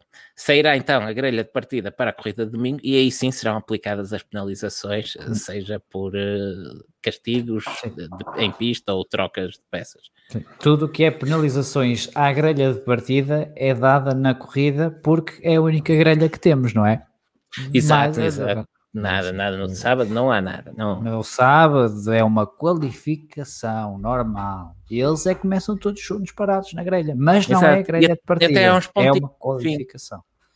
E há pontos, mas são poucos. É só três. Ou dois e um. Há dois. poucos. Naquilo não. Não tem nada que saber. Aquilo não tem nada que saber. É isso, não é? É isso. Com isto continuamos com a corrida? Sim, já não sei nem que íamos, mas sim, vamos continuar ainda, com a corrida. Ainda nem saímos do pit lane, estávamos a falar ainda das trocas do pit lane. Ah, pronto, uh, estava as trocas do motor, o Pérez trocou o motor e uma catrafada de coisas e saiu do pit lane e o Latifi, porque mudou a spec de, da sua asa da frente, também teve que sair do pit lane uh, e ele também ia levar 5 grelhas por causa da caixa. Ia levar 5 grelhas, boa. 5 grelhas, 5 grelhas porque ele tem um churrasco grande Vai servir de cafés à volta toda no fim. E, e, levar, eh, e levar cinco grelhas. E temos aqui o João Salvianas, é que isto não faz sentido nenhum. Faz! Na cabeça de alguém isto faz sentido. Eu okay? recordo que vamos ter uma corrida, pá, não sei se serão 10, 11 é voltas, de, em bandeira verde que vai dar 3 pontos apenas ao vencedor, enquanto temos corridas com duas voltas atrás de safety car que deram 12 pontos, que deu 12 pontos e meio. Sim, sim, Mas, isso não, isso não isso, agora, Vão maturar com esta até vai... final do ano agora. Vamos manter lembrar disto. Vamos manter a aberto. Uh, os dois as tocaram-se no início. Eu sinceramente não me lembro. Uh, sim, eu, eu, eu, estive, estive a rever isso por acaso antes de começarmos a gravar. Uh, Mazepin está na frente de Mick, um, e o Mick hum. Schumacher na reta vai ultrapassá-lo. Já tem. Ah, pois a, já sei. Já tem a posição ganha do lado direito e o, o Mazepin tenta varrer o Mick para a entrada da via das boxes. O Mick levanta o pé, mas ainda danifica a asa dianteira. Uh, isto é mais estúpido ainda, esta manobra é ainda mais estúpida se pensarmos que Mazepin estava com pneus médios e Mick de macios, por isso à partida Sim. Mick teria um ritmo muito superior, iria fazer uma, um primeiro stint mais curto, não ganhavam nada se e querem fez? andar a... e fez, tem que parar na volta a seguir. Uh, isto, isto, não é, não, não consegui confirmar, uh, mas ao que parece, uh, o Nikita Mazepin, na altura em que fechou o, o Mick e, e, fechou contra a entrada das boxes, e se, se, o Mick não trava, leva aquele pinozinho à frente. mas ao que parece, o, o Nikita Mazepin terá gritado para, o, para o Mick e agora Achas que o Barrichello gostou quando o teu pai fez o mesmo? não, não consigo confirmar se é verdade ou não, mas é. Isto veio das, me das, mesmas fontes que compilaram aquela lista de pilotos para a Mercedes, não foi? Sim, sim, sim, sim, sim. É, é válido, é válido. É válido, é válido. Atenção, atenção que é válido. Uh, depois tivemos, foi o, o Giovinazzi, uh, infelizmente uh, pá, perdeu toda aquela a qualificação. O, o gás ac acabou, acabou. Acabou no... o gás, literalmente, não é? Porque ele furou um pneu. Então pois, o gás, o gás fugiu. Ele, leva, ele, também leva um pequeno toque de um dos alpinos, penso que é do, do Alonso, na, na confusão das primeiras voltas. Eu acho que ele leva um toque do Ocon e depois dá um toque no Alonso. Ou isso, ou isso. Vai. Havia ali uma sala ganhada de, de Alfa Romeos e de Alpinos. E, havia basicamente uma suruba de Alpinos e de Alfa Romeo. Sim, e a realização depois estava demasiado entretida a mostrar-nos voltas do Max para podermos ter todas, não, não todos, todos estes lances devidamente revistos. Não. não, não era possível, não havia tempo, não havia tempo. Não havia tempo, houve muita ação em pista e, e, e bem. Repara que nem viste a mudança da asa do, do Mick na, na, na transmissão. Viste, viste, viste. Não, e, não. Ele pelo menos, pelo menos mostraram ele ir à boxe. Sim, mas não, viste, mas não viste o que é que ele foi lá fazer. Pensei que ele simplesmente ah, tinha é lá trocar pneus. É possível, isso é possível. Isso é possível. Por falar em rebentar pneu, o, o Sérgio Pérez também fez a mesma coisa. Com quem? Com quem é que foi essa luta? Com Nikita, com Nikita Mazepin. Mas acho que aqui foi mais culpa do Pérez do que propriamente do... Acho que, hum, que, é um, que é um pouco culpa dos dois. Primeiro, o, o Pérez tem que ser agressivo para ultrapassar, mesmo com um carro muito mais rápido, um, tem, que, tem que ser a, eh, agressivo para, para ultrapassar e, e foi a maior parte da, hum, da corrida. Mas ainda assim, eh, o Nikita uma vez mais fecha a porta com tudo quando o Pérez vem a, a tentar ultrapassá-lo por fora. Ah, é manobra à Nikita. De alguma forma eles têm que ficar atrás dele, não é? é fazer, Exato. Fazer de, de parede. Não, mas eh, estas coisas têm que se rever, vão se rever. Quando der um acidente, eles vão rever. Pois, é. até lá andam a olhar para os limites de pista. Que não, ninguém se queixou dos Não, por acaso não, não, se ouviu, não se ouviu muita conversa este fim de semana. É, por isso, olha, eh, ainda bem, ainda bem, dizem, é. ainda bem. Um, vamos entrar mais na, na corrida, Diogo. Sim, até porque depois disso não aconteceu rigorosamente não, nada até começar as paragens. Sim, e vamos eh, começar pelo, pelo Sebastian Vettel. Uh, porque primeiro teve uma corrida para esquecer, eu acho que o homem não vai poder ver tulipas durante um ano. Sim, primeiro teve aquela qualificação estragada, depois a corrida foi, foi o que foi. Sim, ele é o primeiro a parar uh, de forma programada, pelo menos parece, não é? O Pérez parou porque meteu um pneu quadrado, o Schumacher parou. Sim, o Pérez tinha sido o único a, a, a, começar de, de duros e, Sim. e parou à volta 8. E teve que parar à volta 8 porque o esquadradou. É, é isso. O Fettel que saiu de macios é, parou à volta é, 10 e eu na altura até pensei, pá, está aqui uma tática que se calhar até não, não vai não é, não é descabida, se calhar isto até pode ser interessante porque ele agora mete um, um pneuzinho duro, duro, E, vai, e vai até ao fim. E talvez dê aqui qualquer coisa. Mas não deu rigorosamente nada eh, e o, o Vettel teve uma corrida eh, má ainda cometeu um errozinho no, na curva então, um cheirinho, um cheirinho, sim, um cheirinho a peão, Mas ainda segura, segura, bem o carro, ainda. ainda. Segura. Sabes que uh, o Vettel uh, é uma coisa que eu admiro no Vettel, uh, mas acho que ele às, às vezes o faz nas, nas ocasiões erradas, que é tentar descobrir onde é que está o limite do carro e, e, experimentar coisas. E ele ali parece-me claramente experimentou. Eu vou mandar aqui para baixo e vamos ver se consigo passar este sócio. E correu, e correu mal. E correu mal. Ele, se calhar também pensou, tem nada a perder, não? Onde eu estou pois já também, não, não vou aos pontos. também é possível. Mas não é à toa que vês o Sebastian Vettel a, a, a cometer, não é erros, mas a cometer excessos nos treinos livres, porque ele de facto é, é o método dele, é tentar ver eh, onde é que é onde é que está o limite. É um, algo que o, o Adrian Newey no, no livro dele uh, documenta muito bem, que é o Fettel a tentar perceber onde é que é os limites, uh, força o, o erro, obriga-se a ele próprio a, a, errar, que é para perceber depois onde é que é. Uh, só que de vez em quando lembra-se e, e, faz isto também das corridas e Sabes que isso é, uma velha, isso é uma velha máxima dos rallies, que só conheces os, os limites depois de, de, os superar. Se calhar o Sebastian Vettel um dia virá a ser um, um grande hum. piloto de, de rally. Andou, uh, andou a, ter lições com o Colin McRae. Se, olha, se calhar. Se calhar. Uh, mas pronto, e depois uh, tive aquele erro que acho que estragou por completo a, a, a prova dele. e e não conseguiu, não conseguiu salvar grande coisa. Aliás, os Aston Martin, e até podemos terminar já com, com os Aston Martin, 12 Stroll, 13 Sebastian Vettel.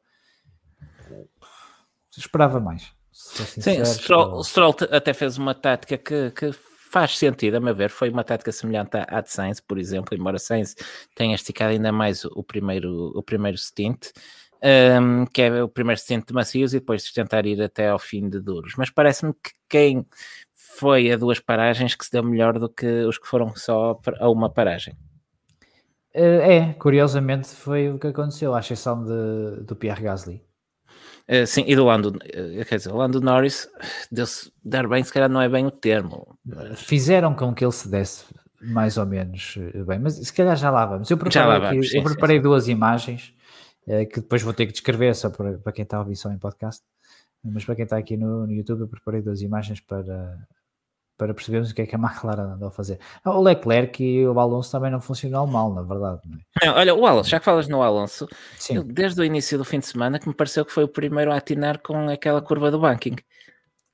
Ele tem experiência. É como se ele tivesse andado a fazer corridas em ovais. É? Ele tem experiência em, em bankings. Uh, sim, fez uma grande ultrapassagem logo no início. E ele até já oh. teve patrocínio do Banking Santander. Ai, Vamos continuar para não ficar isto aqui no ar muito tempo. Ele no início fez uma boa ultrapassagem, como estavas a dizer. Ao colega de equipa, ao Esteban Ocon e uh, ao. Uh, como é que se chama o rapaz? E ao Jesus. E ao Jesus. Uh, é, fica completamente baralhado agora.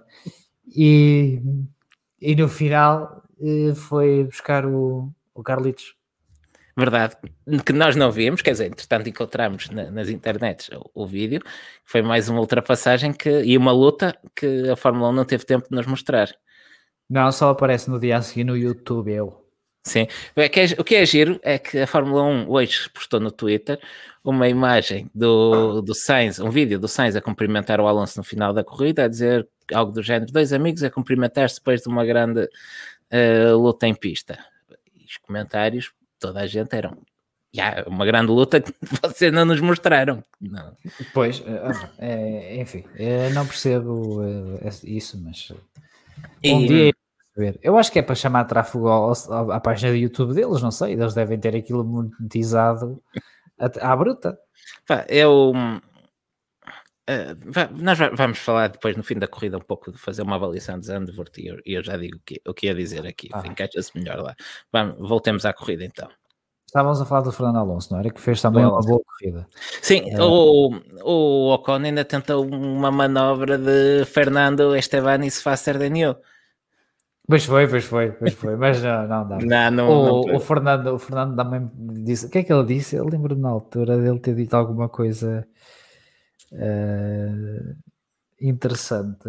Uh, não, no sentido de uh, ele que tira lá o cavalinho da chuva, porque aqui não dá. Ele, ele disse qualquer coisa sobre o, o, piloto que ia à frente, que acho que seria o Sainz na altura. Uh, e ele disse qualquer coisa do, do género: eu também consigo ser mais rápido, mas tenho o Sainz à minha frente, ou uma coisa assim parecida. E foi logo do tipo, acalmem lá o. Mas que são, acabem lá, rapaz, que isso não, não é assim. Não vai dar, isto não vai dar. Uh, deve ter, acho que foi assim alguma coisa do, uh, do género.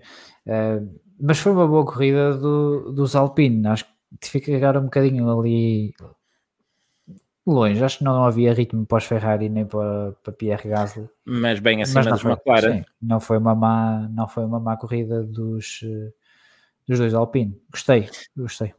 Olha, já falámos aqui no Gasly duas ou três vezes, mas tu viste a corrida dele? Não. Também não, também não veio. Também não, não... não vi, não vi a corrida dele. Uh, Dei-me ao trabalho de, de ver as voltas que ele andou a fazer. Tenho, aliás, aqui um apontamento. Fiz aqui um apontamento aqui para baixo.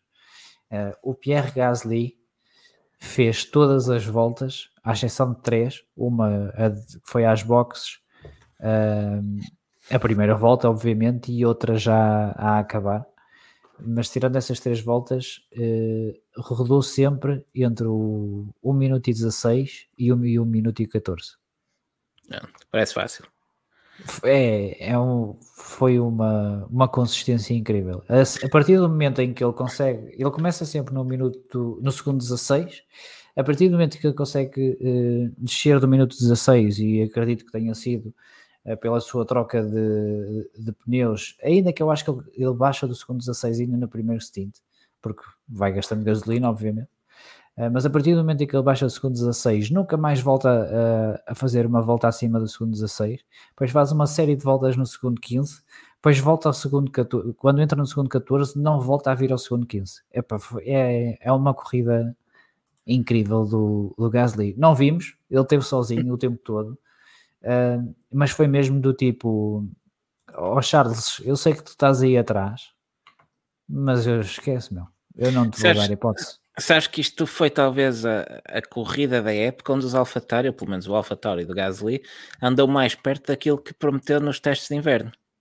Pois é, pois é, pois é. Uh, e, e tenho pena porque gostava de ver o Gasly ali na molhada mais vezes. Ele, ele mete-se sempre por lá, não é? Uh, mas acho que esta corrida teve, teve soberbo. soberbo. É, foi o segundo piloto da Red Bull nesta corrida? É, pá, é um corridão. É um corridão. Ele, ele, se ele está no Red Bull, ganha a corrida. Não, não vou dizer isto, não vou dizer isto. não, não dei. Eles desligavam-lhe o motor na Holanda. Desligavam-lhe o motor. O fumo, Olha, o fumo. O fumo, o fumo, tiraram-lhe o fumo. Um, o, Pedro Cachapuz e o João Salviano deram-nos aqui uma ajuda com a questão do comentário do Alonso. Ele disse basicamente que um, se quiser ir mais rápido também vou, estou a gerir pneus. Opa, lindo, lindo. Não, não posso, não posso. Tenho, estou aqui a gerir pneu para a volta mais rápida no fim. Exato. Ah, não, isso não era isso não era. Isso não era. Uh, mais coisas, tio, o que é que tens mais para aqui? Mais coisas, temos muita coisa. Isto não falta assunto para falar. Até parece não, que. Lá que eu, que acho que esta manhã estou acordado, pá. E estás-me a ver muito preocupado com isso. Oh, até até parece que eu, por momentos, não tinha o script à minha frente, estava para aqui a ver outras coisas. Um, mas. Já falámos do Pérez, não é? Que estragou a. Já falámos do Pérez. E, e queres ir à luta da frente? Quero ir à luta da frente, porque a luta da frente é ali até a volta em que o Bottas parou, que foi a volta 31, uh, eh, uhum. porque claramente a, Mercedes dividiu as estratégias. Uh, primeiro, pede a Hamilton para parar à volta 20, dos 20. três da frente é o, é o primeiro a parar. Max aliás, imediatamente. Ele é o primeiro a parar a seguir ao Sebastian Vettel. Sim, sim, sim. Ou seja, ele para bastante cedo, ou consideravelmente cedo. Uh, a Red Bull tem que responder, aí acho que é óbvio, não, sim, não havia é. outra hipótese. Mas é interessante aqui para mim porque a Mercedes tem dois carros e tem dois carros e pode lutar pela vitória com os dois. Uh, e divide esta a estratégia, coloca-se o, o, Bottas numa estratégia apenas de uma paragem, ele que para 10 voltas depois do, do Verstappen, e eu aqui pensei que uh, o Bottas poderia ganhar isto. Não o deixar. Eh, poderiam não deixar, mas eu pensei que se eles jogam bem, se, e se o Bottas tem ritmo, o Bottas pode ganhar isto. Eh, e eu pensei isto porque uh, se o, uh, o Bottas parando tão tarde, uh, aquilo que depois teriam que fazer era atacar o Max Verstappen com o, com o Hamilton, de forma a fazê-lo desgastar o, ao máximo os pneus e pedir ao Bottas para estar dentro da janela do, do Max Verstappen. Uh, é certo que o Bottas perde tempo com o, o semi-peão do Vettel, mas mesmo assim. Ele já vinha a perder. vinha a perder tempo, mesmo para 10 voltas depois do, do Verstappen uh, e 11 voltas depois do Hamilton, ele vinha a perder tempo. E, ele, e o, o, Verstappen uh, fica uh, com a janela livre. Aliás, tu ouves durante a corrida os engenheiros do, do Verstappen e no final a dizer-me foi fulcral teres tirado o, o Bottas da, da nossa janela para, para ganharmos isto. Uh, e o Bottas tem um ritmo de tal forma mau, vamos dizer assim, que não só não consegue ficar na janela do Verstappen, como também não consegue ficar na janela do Hamilton.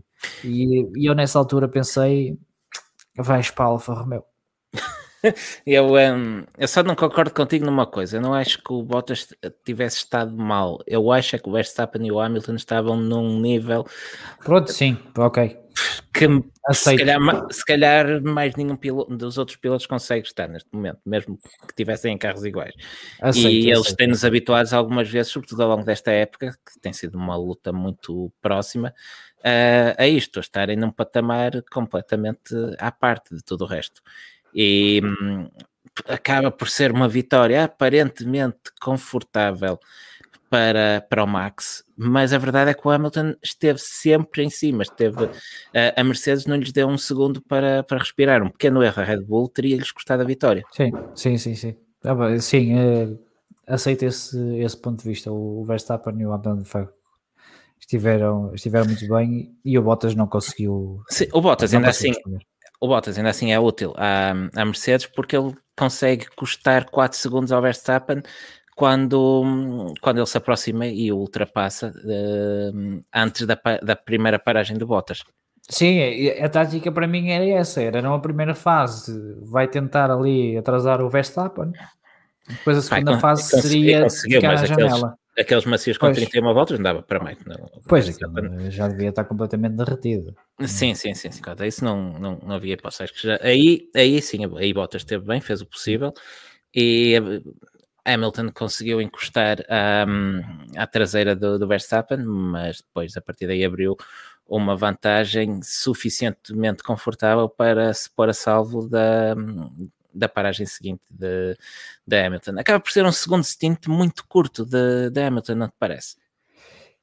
Sim, mas é, é tinham, que faz, tinham que fazer alguma coisa que fosse uh, rápido, uh, no sentido que depois fosse necessário terem tempo. Imagina que uh, a Red Bull não responde. E eles precisavam de tempo para recuperar aquelas voltas. Sim, isso é verdade. Iam, iam apanhar tráfego e tal. eu, estava, eu estava aqui a olhar para, o, para, os, para os gráficos e hum, Hamilton, com o seu jogo de médios novos, faz menos voltas do que fez com uh, o, o de macios uh, usado. O médios usado. Não, desculpa, o primeiro stint do Hamilton é de macios usados. Ah, o macios usados. Ah, ok, sim, sim, razão, E depois faz 19 voltas de médios novos. Pois é, de médios novos, pois é.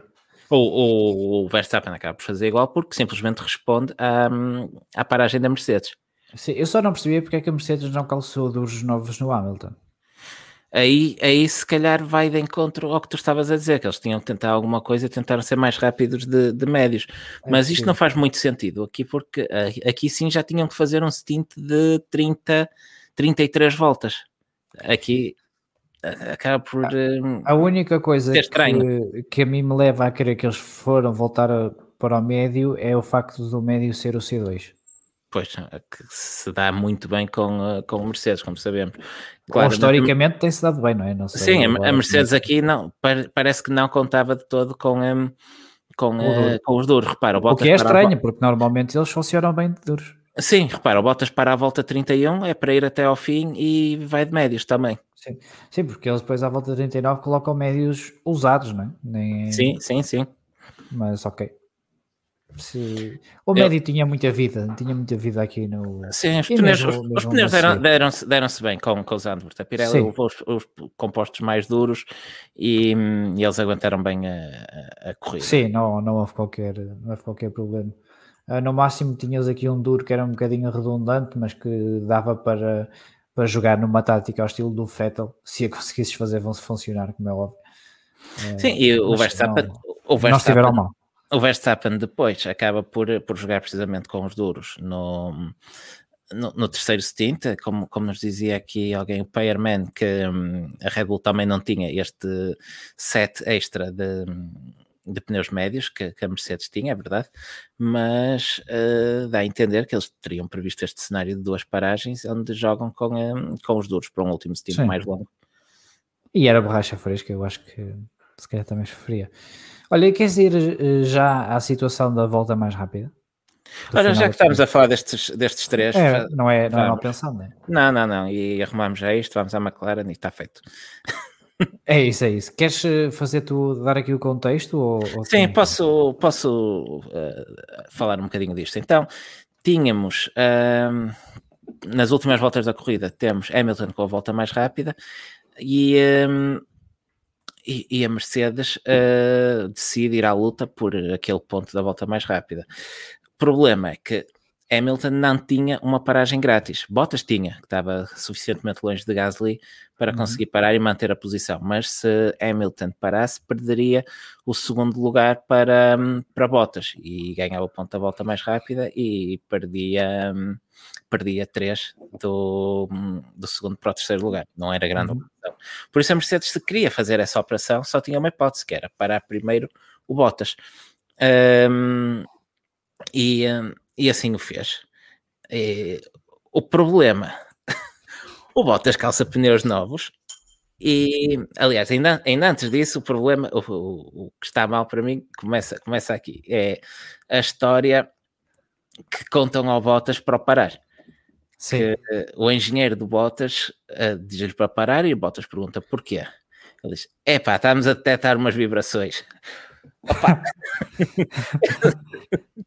é, quando era óbvio para, to para todos, para toda a gente de, daqui a Zandvoort até a Austrália, que a Mercedes ia parar botas pela razão óbvia que era. Para ter o buffer. Exatamente, para ter o buffer, para poder parar o Hamilton também e atacar a volta, a volta mais rápida. Eu acho que se o engenheiro do Bottas, se o Ricardo Mosconi tivesse dito isto, se entendia que era uma jogada de equipa que faz todo sentido e ninguém ficava chateado por isso. Agora, contarem uma história dessas, não lembrar ninguém, não. É, por que motivo uh, deixaram de, de, não confiar no Bottas? É? Porque no primeiro stint, uh, tu alongares, ele alongou o primeiro stint e sabia-se perfeitamente, e ele também devia ter noção que aquela estratégia já não seria tão boa como uh, se tivesse parado se calhar umas 3 ou 4 voltas antes, é? porque ele ficou completamente sem o, o, pneu macio. Ele confiou na equipa. Mesmo quando ele faz a volta mais rápida, quando lhe calçam os, os macios a acabar, ele levanta o pé no terceiro setor. Exato, exatamente. Ou seja, o Bottas, o Bottas, todos os anos que esteve com a Mercedes, uh, fez sempre, sem questionar, uh, aquilo que a, que a, equipa lhe pediu. Uh, e de um momento para o outro é preciso inventar coisas uh, para fazer uh, táticas de equipa funcionar. Ah, aquilo é chamado de burro em direto. É, é, mas é mesmo. É uma, eu acho que, eh, e, e eu escrevi no, no Twitter, pá, que eu compreendo que os interesses já não sejam os mesmos, mas tem que haver pelo menos um bocadinho de respeito, não é? É isso. É, é, o Bottas, apesar de tudo, é um piloto profissional que nunca, gosto ou não dele, uh, nunca deu qualquer motivo à Mercedes para, para um, uma atitude destas, para, para um comportamento destes. Sempre, como dizias, ele sempre cumpriu com tudo o que lhe pediram para benefício da equipa, muitas vezes em, em prejuízo dele próprio. Bastava-lhe dizer: Olha, queremos o ponto da volta mais rápida. O Hamilton está a lutar pelo, pelo título de, de pilotos. Uh, precisamos que pares para podermos parar os dois carros. Sim, eu acho que é uma falta de respeito enorme. Eu teria, eu teria muita vergonha. E é, depois. Porque, porque, e... Desculpa, porque se estavam com medo que ele não parasse por isto, ao dizerem-lhe aquilo, corriam o risco que ele fizesse mesmo, dizer, pá, vai gozar. Dizer, não, não sinto vibrações, vou à minha vida. Pois, pois é. Mas é que era mesmo. É que, e eu aqui nem, eu nem coloco em causa a questão do, do ponto da volta mais rápida ser para o Hamilton, que aliás já era. Mas pronto, eles quiseram salvaguardar. Tudo bem, vamos salvaguardar esse ponto da, da volta mais rápida. Epá, mas façam com um certo respeito para com o vosso piloto, não é? Porque se vocês lhe pedem, ele vai fazer. Era tão simples como dizer o, o, que, o que era, não é? Pois é, pois é. Eh, ele iria, ele iria acatar aquela ordem de equipa de certeza absoluta. Ah, são, são profissionais, têm contratos. Sempre o fez, sempre o fez. Não, não faz sentido nenhum. Uh, e depois, uh, depois de, de uma vergonha destas, para mim, para mim foi uma vergonha. Uh, isto nem a Ferrari faz quando quer descartar um piloto. É verdade, nem, nem a Ferrari fez ao Fettel o ano passado. Nem a Ferrari fez isto ao Fettel. Ah, e depois vem anunciar que ele se vai embora no dia a seguir. Opa. Não, e, e, depois tiveste aquele momento de pânico, de, que para mim é de um amadorismo extremo também, no rádio, quando, quando, tem, quando parece que de repente alguém nas boxes acordou e disse: Espera lá, então a gente mete borrachas novas no homem e tu queres ver que ele vai andar depressa? Tu, é, quer, tu queres ver que ele com a pista livre e pneus novos? Tu queres ver que ele vai andar depressa e nos vai sacar a volta mais rápida? É que, é, que, é que, depois na mente do piloto eles dizem, pá, paramos tão, tão tarde, vou atacar a volta mais rápida. E só se lembram a meio da volta que ele não pode fazer. Epá, é, é verdade, é verdade. Mas é, é, é, absurdo, é absurdo. Um, nós tive, temos aqui algumas perguntas no chat, por exemplo, o, o João Paulo Ramos pergunta uh, se o Hamilton tinha a volta mais rápida na altura, porque parar o Bottas se o Max não tinha uma paragem de, de borla? E o João Salviano... Tinha o Pérez, pois. Pois, o, o Salviano dá a resposta, eles tinham medo do Pérez poder roubar o ponto, como fez em Silverstone, e quiseram acautelar-se. Mas Há aqui duas coisas uh, a ter em conta. Primeiro, o Pérez em Silverstone era décimo, tinha um ponto. A Red Bull não quer saber da classificação do Pérez no campeonato de pilotos, uhum. mas a classificação no campeonato de construtores também conta. E eles ali perdiam um ponto do Pérez e ganhavam um ponto de, para o Max. Ficava igual no campeonato de construtores Sim. e ganhavam um ponto na luta pelo título de pilotos. O Pérez aqui foi o oitavo, custava-lhes quatro pontos no campeonato de construtores e eles não andam propriamente a dar-se ao luxo a poder dar-se ao luxo de sacrificar esses pontos. Uhum. De qualquer forma, nada impedia a Red Bull, ainda assim, de parar o Pérez e tentar na mesma lutar fazer a volta mais rápida. Sim, sim, sim. Uh, acho que se, se a Red Bull quisesse, uh, quisesse assim tanto um, roubar esse ponto, podia tê-lo feito, mas não não me pareceu que, que, fosse, que eu fosse fazer, pelas circunstâncias serem diferentes deste Silverstone, Sim. e eu acho que a Mercedes uh, se terá precipitado. Mas pronto, entendo que, que, tenham, que eu tenham feito, um, ehm, que tenham, ia fazê-lo só havia uma hipótese, que era parar os dois carros, mas não havia necessidade nenhuma deste teatro que hum, revela, sobretudo, aquela comunicação do aborta à volta, aborta à volta, pá, aquilo parece uma equipa de amadores, não da Mercedes. É, é, foi uma autêntica, foi uma brincadeira. Foi uma brincadeira parece, parece mesmo, lembras ok, vamos parar de meter pneus novos e depois alguém lembra-se, e pá, isto dá para, ele pode fazer uma volta rápida, tu queres ver aquele... Era, é, exato, é para esquecer, para esquecer por completo isto que que a Mercedes fez. Não se, não se faz, simplesmente não se faz. Dava-se a ordem da equipa e estava feito. E o Bottas, tanto é profissional que o foi, ele levanta o pé no último setor, tinha um avanço tal que lhe permitem assim fazer a volta mais rápida da corrida, mas dá uma margem confortável para o Hamilton, em condições normais, recuperar esse ponto da, da volta mais rápida. A margem era tanta que, o, mesmo tendo abrandado, deu, e depois o Hamilton ainda bate o tempo da volta mais rápida por um segundo. Sim, por isso. Dá, dá para ver perfeitamente ou melhor, olhando para os tempos, dá para ver que, hum, que o Bottas fez o que, era, o que era pedido e eu acho que isso ainda deixa a Mercedes numa numa eh, numa, numa imagem pior. Sim, sem dúvida. Um, por falar em coisas eh, e táticas assim um bocadinho estranhas e a fugir para o ridículo, não é? Sim. Vamos à McLaren? Vamos à McLaren. Olha, eu tenho aqui, eh, vou-te mostrar. Eu. Partilha, partilha aí. Umas, umas, imagens. Onde é que tu estás? Olha, só apareço eu, olha que giro. Aqui está. Uh, se calhar não se vai ver muito bem, mas uh, vamos, uh, vamos. Não tens mais pequeno? Não, não tenho mais pequeno. Este era mesmo só o único que, o único que eu tinha. Uh, isto era para mostrar a tática que a McLaren decidiu implementar com o Daniel Ricciardo e com uh, uh, Lando Norris. Sim, para quem, uh, para quem está a ver em podcast, temos linhas no ecrã. Temos linhas duas linhas laranjas. Duas linhas laranjas no ecrã. E o, o que mostram estas duas linhas é o Daniel Ricciardo a abrandar o ritmo de, de corrida antes da paragem do, uh, uh, do Lando Norris. Mas a abrandar e umas, deixa ver, uma, duas, três, quatro voltas, uh, a um ritmo bastante inferior àquele que o Daniel Ricciardo vinha a fazer e era capaz de, de fazer na altura. Isto porquê? Porque a McLaren terá dado instrução ao Daniel Ricciardo para abrandar o ritmo para criar um espaço para o Lando Norris parar e voltar a entrar e entrar numa posição melhor uh, do que aquilo que seria de esperar caso não houvesse um carro a fazer de tampão, e neste carro foi o Richard a fazer, uh, a fazer isto. Isto não é uma tática nova na McLaren, eles fizeram isto no Mónaco.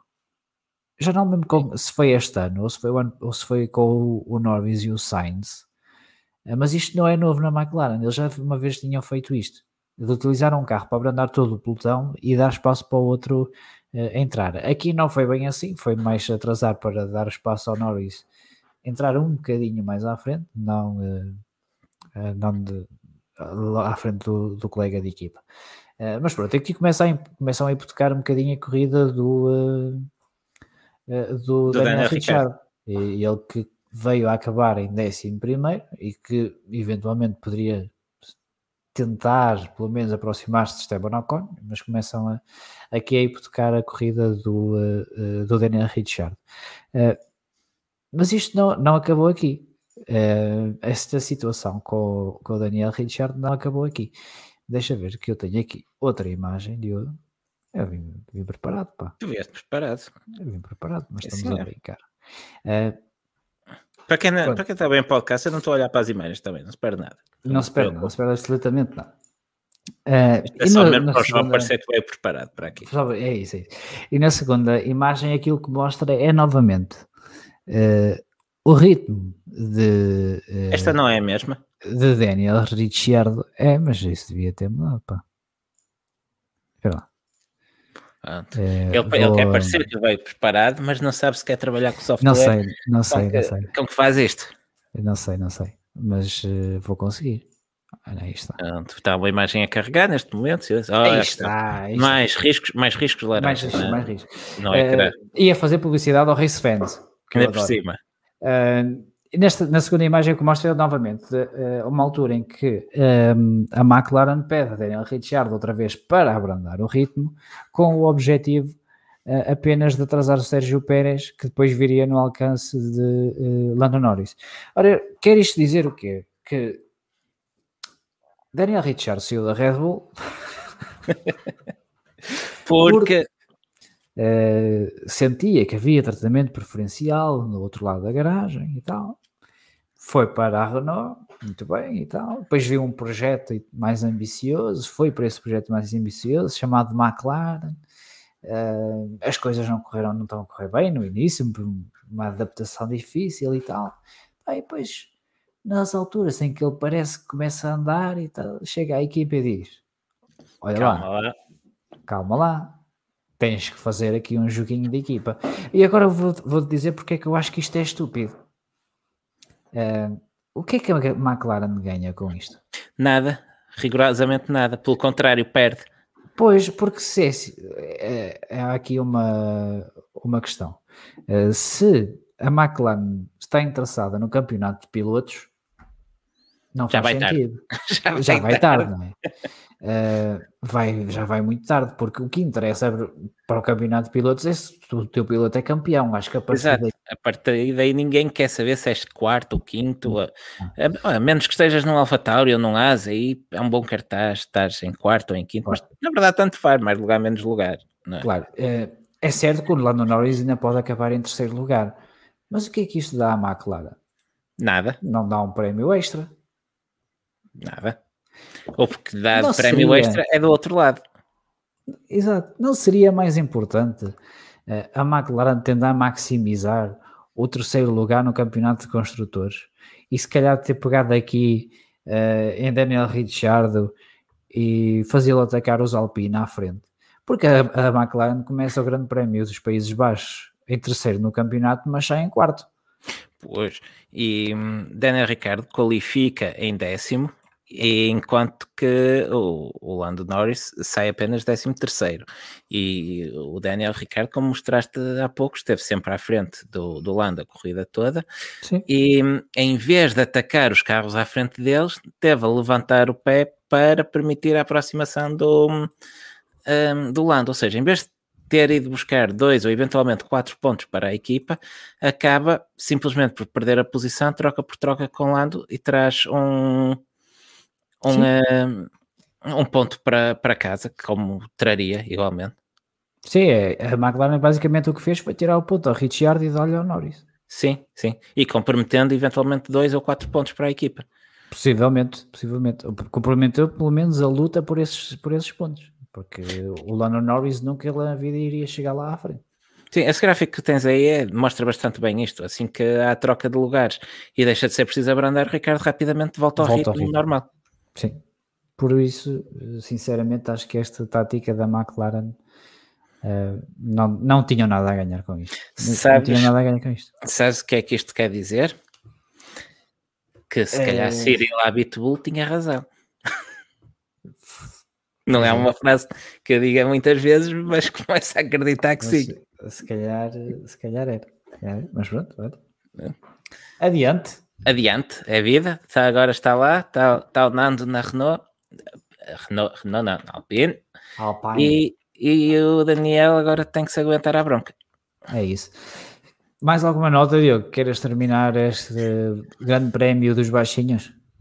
Não, nada, nada a dizer, nada especial a dizer, apenas um, os Williams acabaram por ter uma corrida bastante apagada, nem, nem falámos deles. Uh, George Russell retira o carro à penúltima volta, supostamente com problema na caixa de velocidades. Ah, e ainda levou uma penalização de 5 segundos por uh, andar. Excesso de velocidade nas boxes.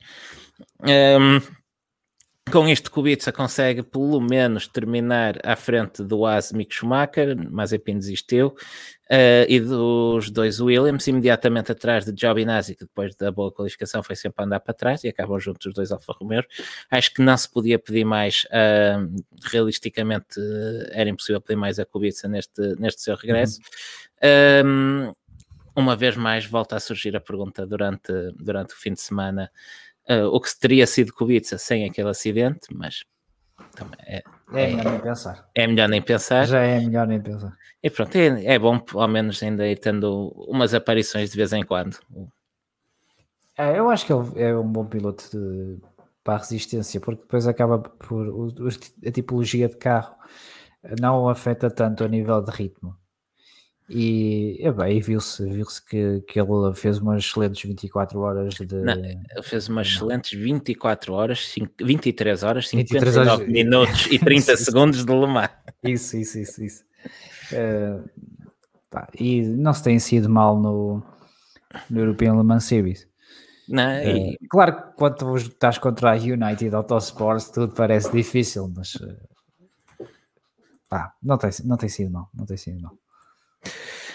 Mas pronto, olha, e estamos a fechar o Grande Prémio do, dos Países Baixos. Apenas aqui factos inúteis que guardei para o fim do, do episódio para dizer que com esta aparição de Kubica tivemos, se não me engano, foi a primeira vez que tivemos tantas capicuas juntas em pista. Que tivemos o 11, o 22, o 33, o 44, o 55, 77, 88 e 99. Ficam-nos a faltar apenas o 66 para fazer o pleno. E Tá bem. É, aproveito para dizer que o 5 e o 7 corriam juntos na Ferrari foram substituídos. O 5 pelo 55 ano passado na Ferrari, o 7 foi para a Alfa Romeo e é agora substituído pelo 77. É daqueles factos bons para ganharem uma aposta, aqui são um jantar. E, e que não, não, não são, mesmo, são mesmo inúteis, acho são, são, são, são mesmo inúteis. Pronto. São, para fecharmos de uma vez por todas o Grande Prémio dos Países Baixos, queres deixar aqui um comentário, uma apreciação geral a Zandvoort ou, ou achas que dispensa comentários? É assim, eu acho que tu tens um comentário para a transmissão e por isso não vou falar sobre isso e, e vou-te deixar falar a ti. Uh, eu só queria dizer que por mim voltávamos, uh, sobretudo para o ano com, com os novos carros. Pá, uma paz não ter que ouvir falar de track limits. Passas a linha branca, estás a comer e acabou. Um sossego. A única vez que soube falar do Masi este fim de semana foi por ter demorado muito a, a ativar a bandeira vermelha no, não na avaria do Fettel. Exatamente. E foi num treino livre, por isso não não teve meio e não o critiquei um bocadinho porque me pareceu desnecessária a bandeira vermelha no toque do Russell, mas pronto, se foi para limpar a gravilha, eu deixo passar. Pronto, eles não estão habituados a isso, acho que é um corpo estranho na pista. Pois, é, e por isso, mas, mas devia ser assim, devíamos ouvir falar menos dos stewards ao longo do, do fim de semana. Nem mais... quero saber quem são. Exatamente. Eu queria saber quem são. Exatamente. Olha, quanto Quanto a Zandvoort, uh, ah, as regras da boxe domingo, lembra-nos do Salviano. Queres, queres dizer alguma coisa sobre isso? Do quê? Que, que ah, impediam o double stack, basicamente. Uh, que impediu double, impediu double stack, não impediam o double stack, diziam que uh, se fossem uh, que, que, as equipas não poderiam impedir carros no, no fast lane ou na via rápida das boxes. Isto que poderia, e isto poderia levar a, a penalizações. Por comportamento um, antidesportivo. Por comportamento antidesportivo. Ou seja, só a Mercedes é que podia fazer um double stack. Pois, pela posição deles na pela via posição das boxes. deles na, na via das boxes. Sim. Mas pronto, foi um, um, um, detalhe. Olha, quanto a Zandvoort, eu gostei, gostei muito da pista, um, gostei do fluxo dos carros em, em pista. Epá, eu, sabes tá bem, que eu procuro sempre uma palavra em português para o, para, o, para o flow, para o que melhor. Se eu disser gostei do flow dos carros nem pista, sento o puro flow. ah, mas gostei, gostei. Acho que dá boas imagens que não foram aproveitadas pela realização. Um, o meu verdicto de Zandvoort é muito parecido com o verdicto de Portimão. São pistas completamente diferentes. Portimão é uma pista muito mais larga, um circuito muito mais moderno. Uh, até lhe falta um bocadinho de gravilha em alguns pontos, a meu ver, mas pronto, a gente tem Muita, assim, falta muita já. falta muita, mas ainda, ainda há lá alguma. Não é Sochi ou Austin, ainda assim é, é, é moderado nesse aspecto. Um, mas pronto, Portimão é uma pista muito mais larga, onde a partida é mais fácil ultrapassar, não há tantos aglomerados de carros, uh, com alta, grandes variações de, de elevação. Uh, Zandvoort é uma pista extremamente rápida, com bankings, uh, poucas retas, ou seja, as pistas em si não podiam ser mais diferentes, mas a minha avaliação da corrida é muito semelhante em ambas. Isto porque tivemos em ambas um domínio de um dos carros, em Portugal foi Hamilton, em, em Zandvoort foi um, uh, eh, Max Verstappen. Max, Max, Max, super, super Max, Max, Max, Max, esse mesmo. Um, as corridas, ambas. Vai, fala aí, eu vou cantando de fundo. Está bem. ambas as corridas foram apelidadas de um, um pouco aborrecidas. Fala mais baixo, estás, estás a distorcer isto um, de aborrecidas, mas eu não achei que fossem assim tão aborrecidas como isso. Não foram extraordinárias, não. Nenhum, nem o Grande Prémio de Portugal, nem os Países Baixos este ano foram corridas extraordinárias, mas eu acho que estiveram longe de ser más. Um, quer num caso, quer no outro, a luta pela vitória foi uh, tensa, mais do que emocionante em pista, foi tensa, com um carro mais rápido, imediatamente seguido de outro que, que fez tudo e que manteve em alerta, mas onde o vencedor foi simplesmente mais rápido e tiveste muitas lutas atrás. Em Portugal, ainda, acho que isso ainda se notou mais. Tiveste muitas ultrapassagens dentro do, do chamado segundo pelotão, boas lutas em pista. Um, mas quer num caso, quer no outro, a realização optou por não nos mostrar nada disso. Em vez disso, mostra-nos dois carros às voltas um, constantemente. E hum, é pena, porque eu acho que quer num caso, quer no outro, que uma, corridas com muita ação um, foram condicionadas do ponto de vista dos espectadores por uma realização abaixo daquilo que, que, era, que era desejável. E, e que as pistas em si são boas, são boas pistas para se correr, acho que podem ambas beneficiar muito um, dos novos carros que não exigem tanto fortes trabalhos, ou espera-se que não venham a exigir tanto travagens fortes para se poder ultrapassar, mas uh, onde a partir dos carros poderão seguir mais próximos. E e, por isso gostava muito de ver ambas um, de volta ao calendário. Portimão é um, circuito, é um circuito espetacular, já, já analisámos isso aqui várias vezes. Um, Zandvoort é um, é um circuito muito old school, estreito, sem escapatórias de asfalto, uh, são muito diferentes e eu acho que essa variedade faz falta ao Mundial de Fórmula 1 para fugir um pouco aos tilcódromos e aos circuitos citadinos que ultimamente nascem como cogumelos e em parques de estacionamento. um, Portimão, sei que será difícil voltar, não tenho grandes expectativas, até olhando para a quantidade de circuitos com contrato para o próximo ano, já sabemos que vamos ter no máximo 23 corridas, mas Zandvoort, tudo indica, estará de volta e eu estou muito curioso para ver os novos carros eh, em Zandvoort. Foi um sucesso televisivo. Eu hoje li que um sexto da população da Holanda um, terá visto a corrida casa cheia, falou-se em quase um milhão de pessoas a tentar comprar bilhete para a corrida, uma ah, loucura absoluta. Por isso, não tenho dúvidas que enquanto tivermos Max em altas, que hum, vamos ter Zandvoort no calendário. Estou totalmente de acordo, Diogo. E por mim subimos à cabine.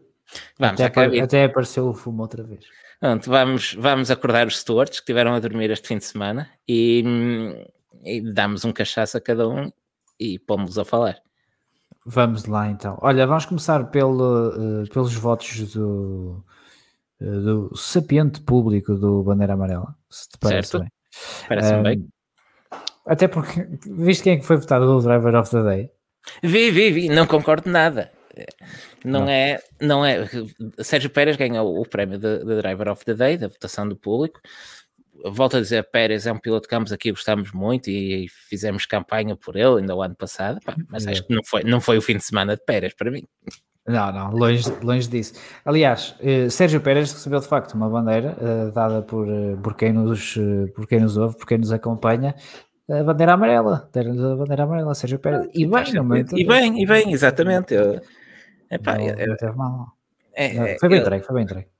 Sim, porque Pérez faz eh, uma corrida de, de trás para a frente, mas embora ele tenha sido também afetado pelo, pela estupidez do Zaz no, uhum. no sábado, a verdade também, é que... Também foi afetado pela estupidez dele. Sim, é ele qualifica em 16 ele teve outras tentativas antes, não Red Bull, se calhar, mesmo sabendo que a pista evoluiu muito rapidamente e que as diferenças eram curtas, um, ehm, no Red Bull se calhar pedia-se um bocadinho mais. Sim. Sem dúvida. Olha, um, para, termos, para, por comparação, Bottas, nos seus 5 anos com a Mercedes, nunca falhou uma passagem à Q3. Aí está. Valtteri Bottas, o eterno, o eterno membro da família Mercedes, como, disseram. Olha, a bandeira vermelha foi entregue ao Sebastian Vettel, também me parece bem. Pronto, eu, eu, vou, eu vou fazer aqui um spoiler. Um, as bandeiras vermelhas e amarelas do público são iguais às tuas. Queres explicá-las? É, pode ser. É, Vettel deu bandeira vermelha porque teve mal. Teve mal durante o, durante o fim de semana. Mesmo a qualificação teve a sua última volta estragada, pá, mas mesmo assim estava numa posição péssima. Uh, depois aquele erro, falta de ritmo, pá, acho que bandeira vermelha para, para Vettel. É daqueles grandes prémios que ele não pode, ou que não pode, ou que não deve repetir, ou que nem deve, não deve acontecer. Uh, Vamos ver em Monza, ele a partir de Monza dá-se bem com aquilo, ganhou lá, teve lá a sua primeira vitória, por isso. Não Toro Rosso. Correr melhor, não Toro Rosso, é verdade. Uh, a bandeira amarela, tal como o, o público dei ao Pérez, porque porque o Vettel teve pior que ele, porque senão tinha levado com a bandeira vermelha.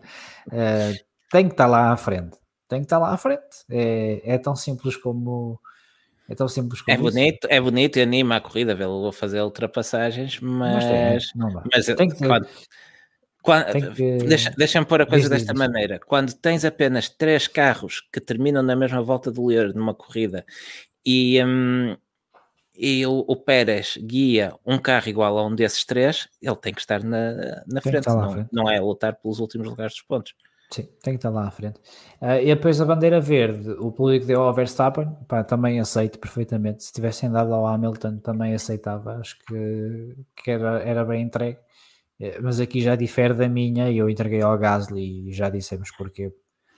Uh, Depois, e eu, subir, e, subir. eu, eu faço a ponto para as minhas bandeiras por aí, porque nós muitas vezes até tentamos distribuir as bandeiras e atribuí-las a pilotos uh, diferentes, mas aqui não, não havia muita volta a dar. Uhum. Ambos, ambos queríamos premiar o Gasly, fica, fica a minha bandeira verde com o Gasly. Também poderia ir para o, para o Max Verstappen, como, como o público escolheu. Um, também ficava muito bem entregue. Max fez tudo o que tinha a fazer para ganhar, para dominar em casa. E Teve um fim de semana praticamente perfeito, não me lembro de nenhum erro dele. Falaste aí, aí há pouco no, no, Hamilton, eu já uma vez dei uma bandeira verde ao Hamilton, penso que foi em Paul Ricard, um, depois de uma grande luta com o Max, em que Hamilton ficou em segundo, mas eu neste fim de semana não lhe dava porque eu já estava cheio de o ouvir chorar. ah, consegue, consegue chorar-se mais do que nós, que é, que é impressionante. É justo, é, é justo, é justo, é justo. Não... Ele no fim, quando se retirar, ele vai fazer isto. E ele é que vem para aqui reclamar dos Pirelli. Exato, nós fazemos uma chamada para a Inglaterra e entra o Hamilton em, em direto é. a reclamar dos Pirelli. Pá, consegue reclamar mais que nós em direto, por isso não, não, não qualifica é para a bandeira verde. É Pá, a, a, minha bandeira amarela, eu, eu, estava a olhar para ela, esta bandeira é um, é um amarelo avermelhado, na verdade, e só, e só não foi vermelho porque havia outro quem eu queria dar a bandeira, a bandeira vermelha, que foi para o Fettel também, um pouco por aquilo que, que já dissemos. E e quero e quis guardar a minha bandeira vermelha para, para dois meninos, uh, para uma equipa, na verdade, para a ASE, porque uh, está uma casa a arder, está um circo. Um, tivemos o espetáculo que tivemos na qualificação, que, que inclusive estragou um, estragou a volta a, a, outros pilotos, eh, por desentendimentos entre os seus dois pilotos. Depois voltaram a desentender-se logo no início da corrida, estragaram a corrida um deles um, ehm, para lutar pelo último lugar. Um, ehm, falta, claro, falta liderança para mim, falta liderança na ASE, porque isto já vem desde o tempo de Magnussen e Garrojá, e mudam os pilotos, eh, moços novos, e a coisa continua, continua igual. Um, por isso alguma coisa tem, não pode ser só dos pilotos, acho que alguma coisa está mal na ASI, por isso leva uma bandeira vermelhona um, para, para levarem para casa e para refletir. E para a semana quero uma composição sobre liderança na minha secretária antes de começar a corrida. Está certo, porque não? Barraquinha do Tarot. Vamos ao Tarot. Vamos lá. Vamos Quem lá. Começa isto hoje. Ah pá, vou começar eu porque tu resolveste abandalhar. Um... que ao menos ainda, ainda, ainda levei isto. É Monza. Monza é, é, tens que abandalhar sempre. Não, Monza, Monza vai dar Hamilton. Eu acho que o, o senhor Luís volta à liderança do, do campeonato este fim de semana. Aposto que o Max vai penalizar. Ele, ele não se dá bem com a Itália. Um, e... Pois é. está no, em Imola as coisas até não lhe correram muito mal, se não me engano, mas, mas ele tradicionalmente não se dá bem com a Itália. Se não me engano, no ano passado desistiu nas três corridas ita italianas. Foi, foi. Foi, não foi? Por isso. Sim, sim, sim. sim. Salva um terceiro lugar do, no pódio e aproveitando as características de Monza e do McLaren, eu acho que o Lando vai fazer um segundo lugar. O que é que as características de McLaren têm a ver com Monza? Dá-se bem em circuitos rápidos. É, isso não é mais o Alpine? Também, mas o motor Mercedes aqui faz, faz a diferença. O Max ganhou a Emília Romanha. ganhou, para... não ganhou? Pronto. Sim. Fez as pazes com a Itália, mas o histórico continua muito desfavorável a ele em Itália. Sim, sim sem dúvida. Uh, a minha barraquinha do Tarot, lancei os búzios, uh, mandei as cartas ao ar, as peças de xadrez, li as borras, tudo. E, de, e foste dar-lhe nos fumos de Zandvoort. E fui dar nos fumos de, eh, de Zandvoort. Uh, vitória para Sebastian Vettel. Uh, em Monza. Eu pensei que era para fazer isto a sério. Uh, tem calma, está bem? Tem calma. uh, este, opa, são coisas que, que acontecem em Monza. Sabemos que sempre é um circuito rápido, causa certo caos, às vezes pode cair uma pinguita ou outra. um motor Mercedes não. que se calhar vai ajudar a Aston Martin. Esse Bastian ah, Vettel para McLaren não, não presta, mas para, vai sair, para o Aston já ajuda. Vai sair do caos eh, liderando a prova numa batalha épica com o Fernando Alonso, que depois acaba por ficar em, eh, em segundo lugar. Eh, e para deleite dos tifosi, Charles Leclerc volta ao pódio em Itália. Oh, boa. Desliga, desliga os vídeos antigos de 2012, boa. E, e, e acho que me fico. Fico-me por aqui. É melhor, é melhor. Eu pensei que isto era para fazer a sério. Vamos só fora do circo rápido e depois vamos embora? Vamos uma passagem muito rápida. Foi uma semana calma. Tivemos o início dos playoffs na, na NASCAR, que acabou a horas que eu já não vi, sou sincero, até ao fim. Mas o importante fora do circo é que tivemos o GT World Challenge Europe, não é? Verdade. Tivemos em Nürburgring. Nürburgring. Uh, o Henrique Chaves e o Miguel Ramos, que são os atuais líderes do, uh, do campeonato, foram a, a Nürburgring. Uh, o objetivo era o pódio, mas desta vez foi o, um, um quarto lugar. Epá, mas também não se pode ganhar sempre, não se pode estar sempre claro, no pódio. Claro. Ficar mal habituados. O Henrique estava um bocado desiludido no, no Instagram, eu compreendo. ele leva sempre uma mala extra que é para trazer os troféus. Eu já lhe disse que às vezes pode custar um bocadinho mais uh, os portes e ele podia mandar aquilo pela UPS e que ficava mais barato, mas ele insiste. Uh, e desta vez, olha, eu pagarem não trouxe troféu, mas pronto, para a próxima, para a próxima lá trará o, uh, o caneco. E já, já falámos com, com ele aqui das outras vezes e quando houver outra vez a oportunidade, voltamos a tentar contar com ele para para nos contar por dentro o, o seu campeonato, que é sempre mais interessante do que estamos só nós aqui a mandar larachas. Qualquer coisa é mais interessante do que estarmos só nós aqui a mandar larachas. É verdade. Olha, já tens luz em casa, até agora que estou a ver que estás muito às escuras. Não, continuo, eu, nesta zona da casa continuo sem luz. Sabes que não anda fácil arranjar eletricistas. Muito bem. Muito bem, muito bem. Meteu água, meteu água, parecia Muita água, parecia-se parecia é, é só, Diogo, é só, vamos é só, embora. Pronto, uh, estamos de volta para 2 a 8, tu amanhã vais acordar às 6 da manhã, eu não. Uh, isto para lembrar uma vez mais, este fim de semana a qualificação é à sexta, a corrida que não é corrida de qualificação no sábado, lá para meio da tarde, e domingo temos o Grande Prémio de Itália à hora do costume. Enquanto nós estamos de volta na próxima segunda-feira, isto se nenhuma casa inundar outra vez até lá. E obrigado a todos que estiveram connosco em podcast e em direto no YouTube. Max, Max, e Max, até para a semana. Cuidado com os fumos.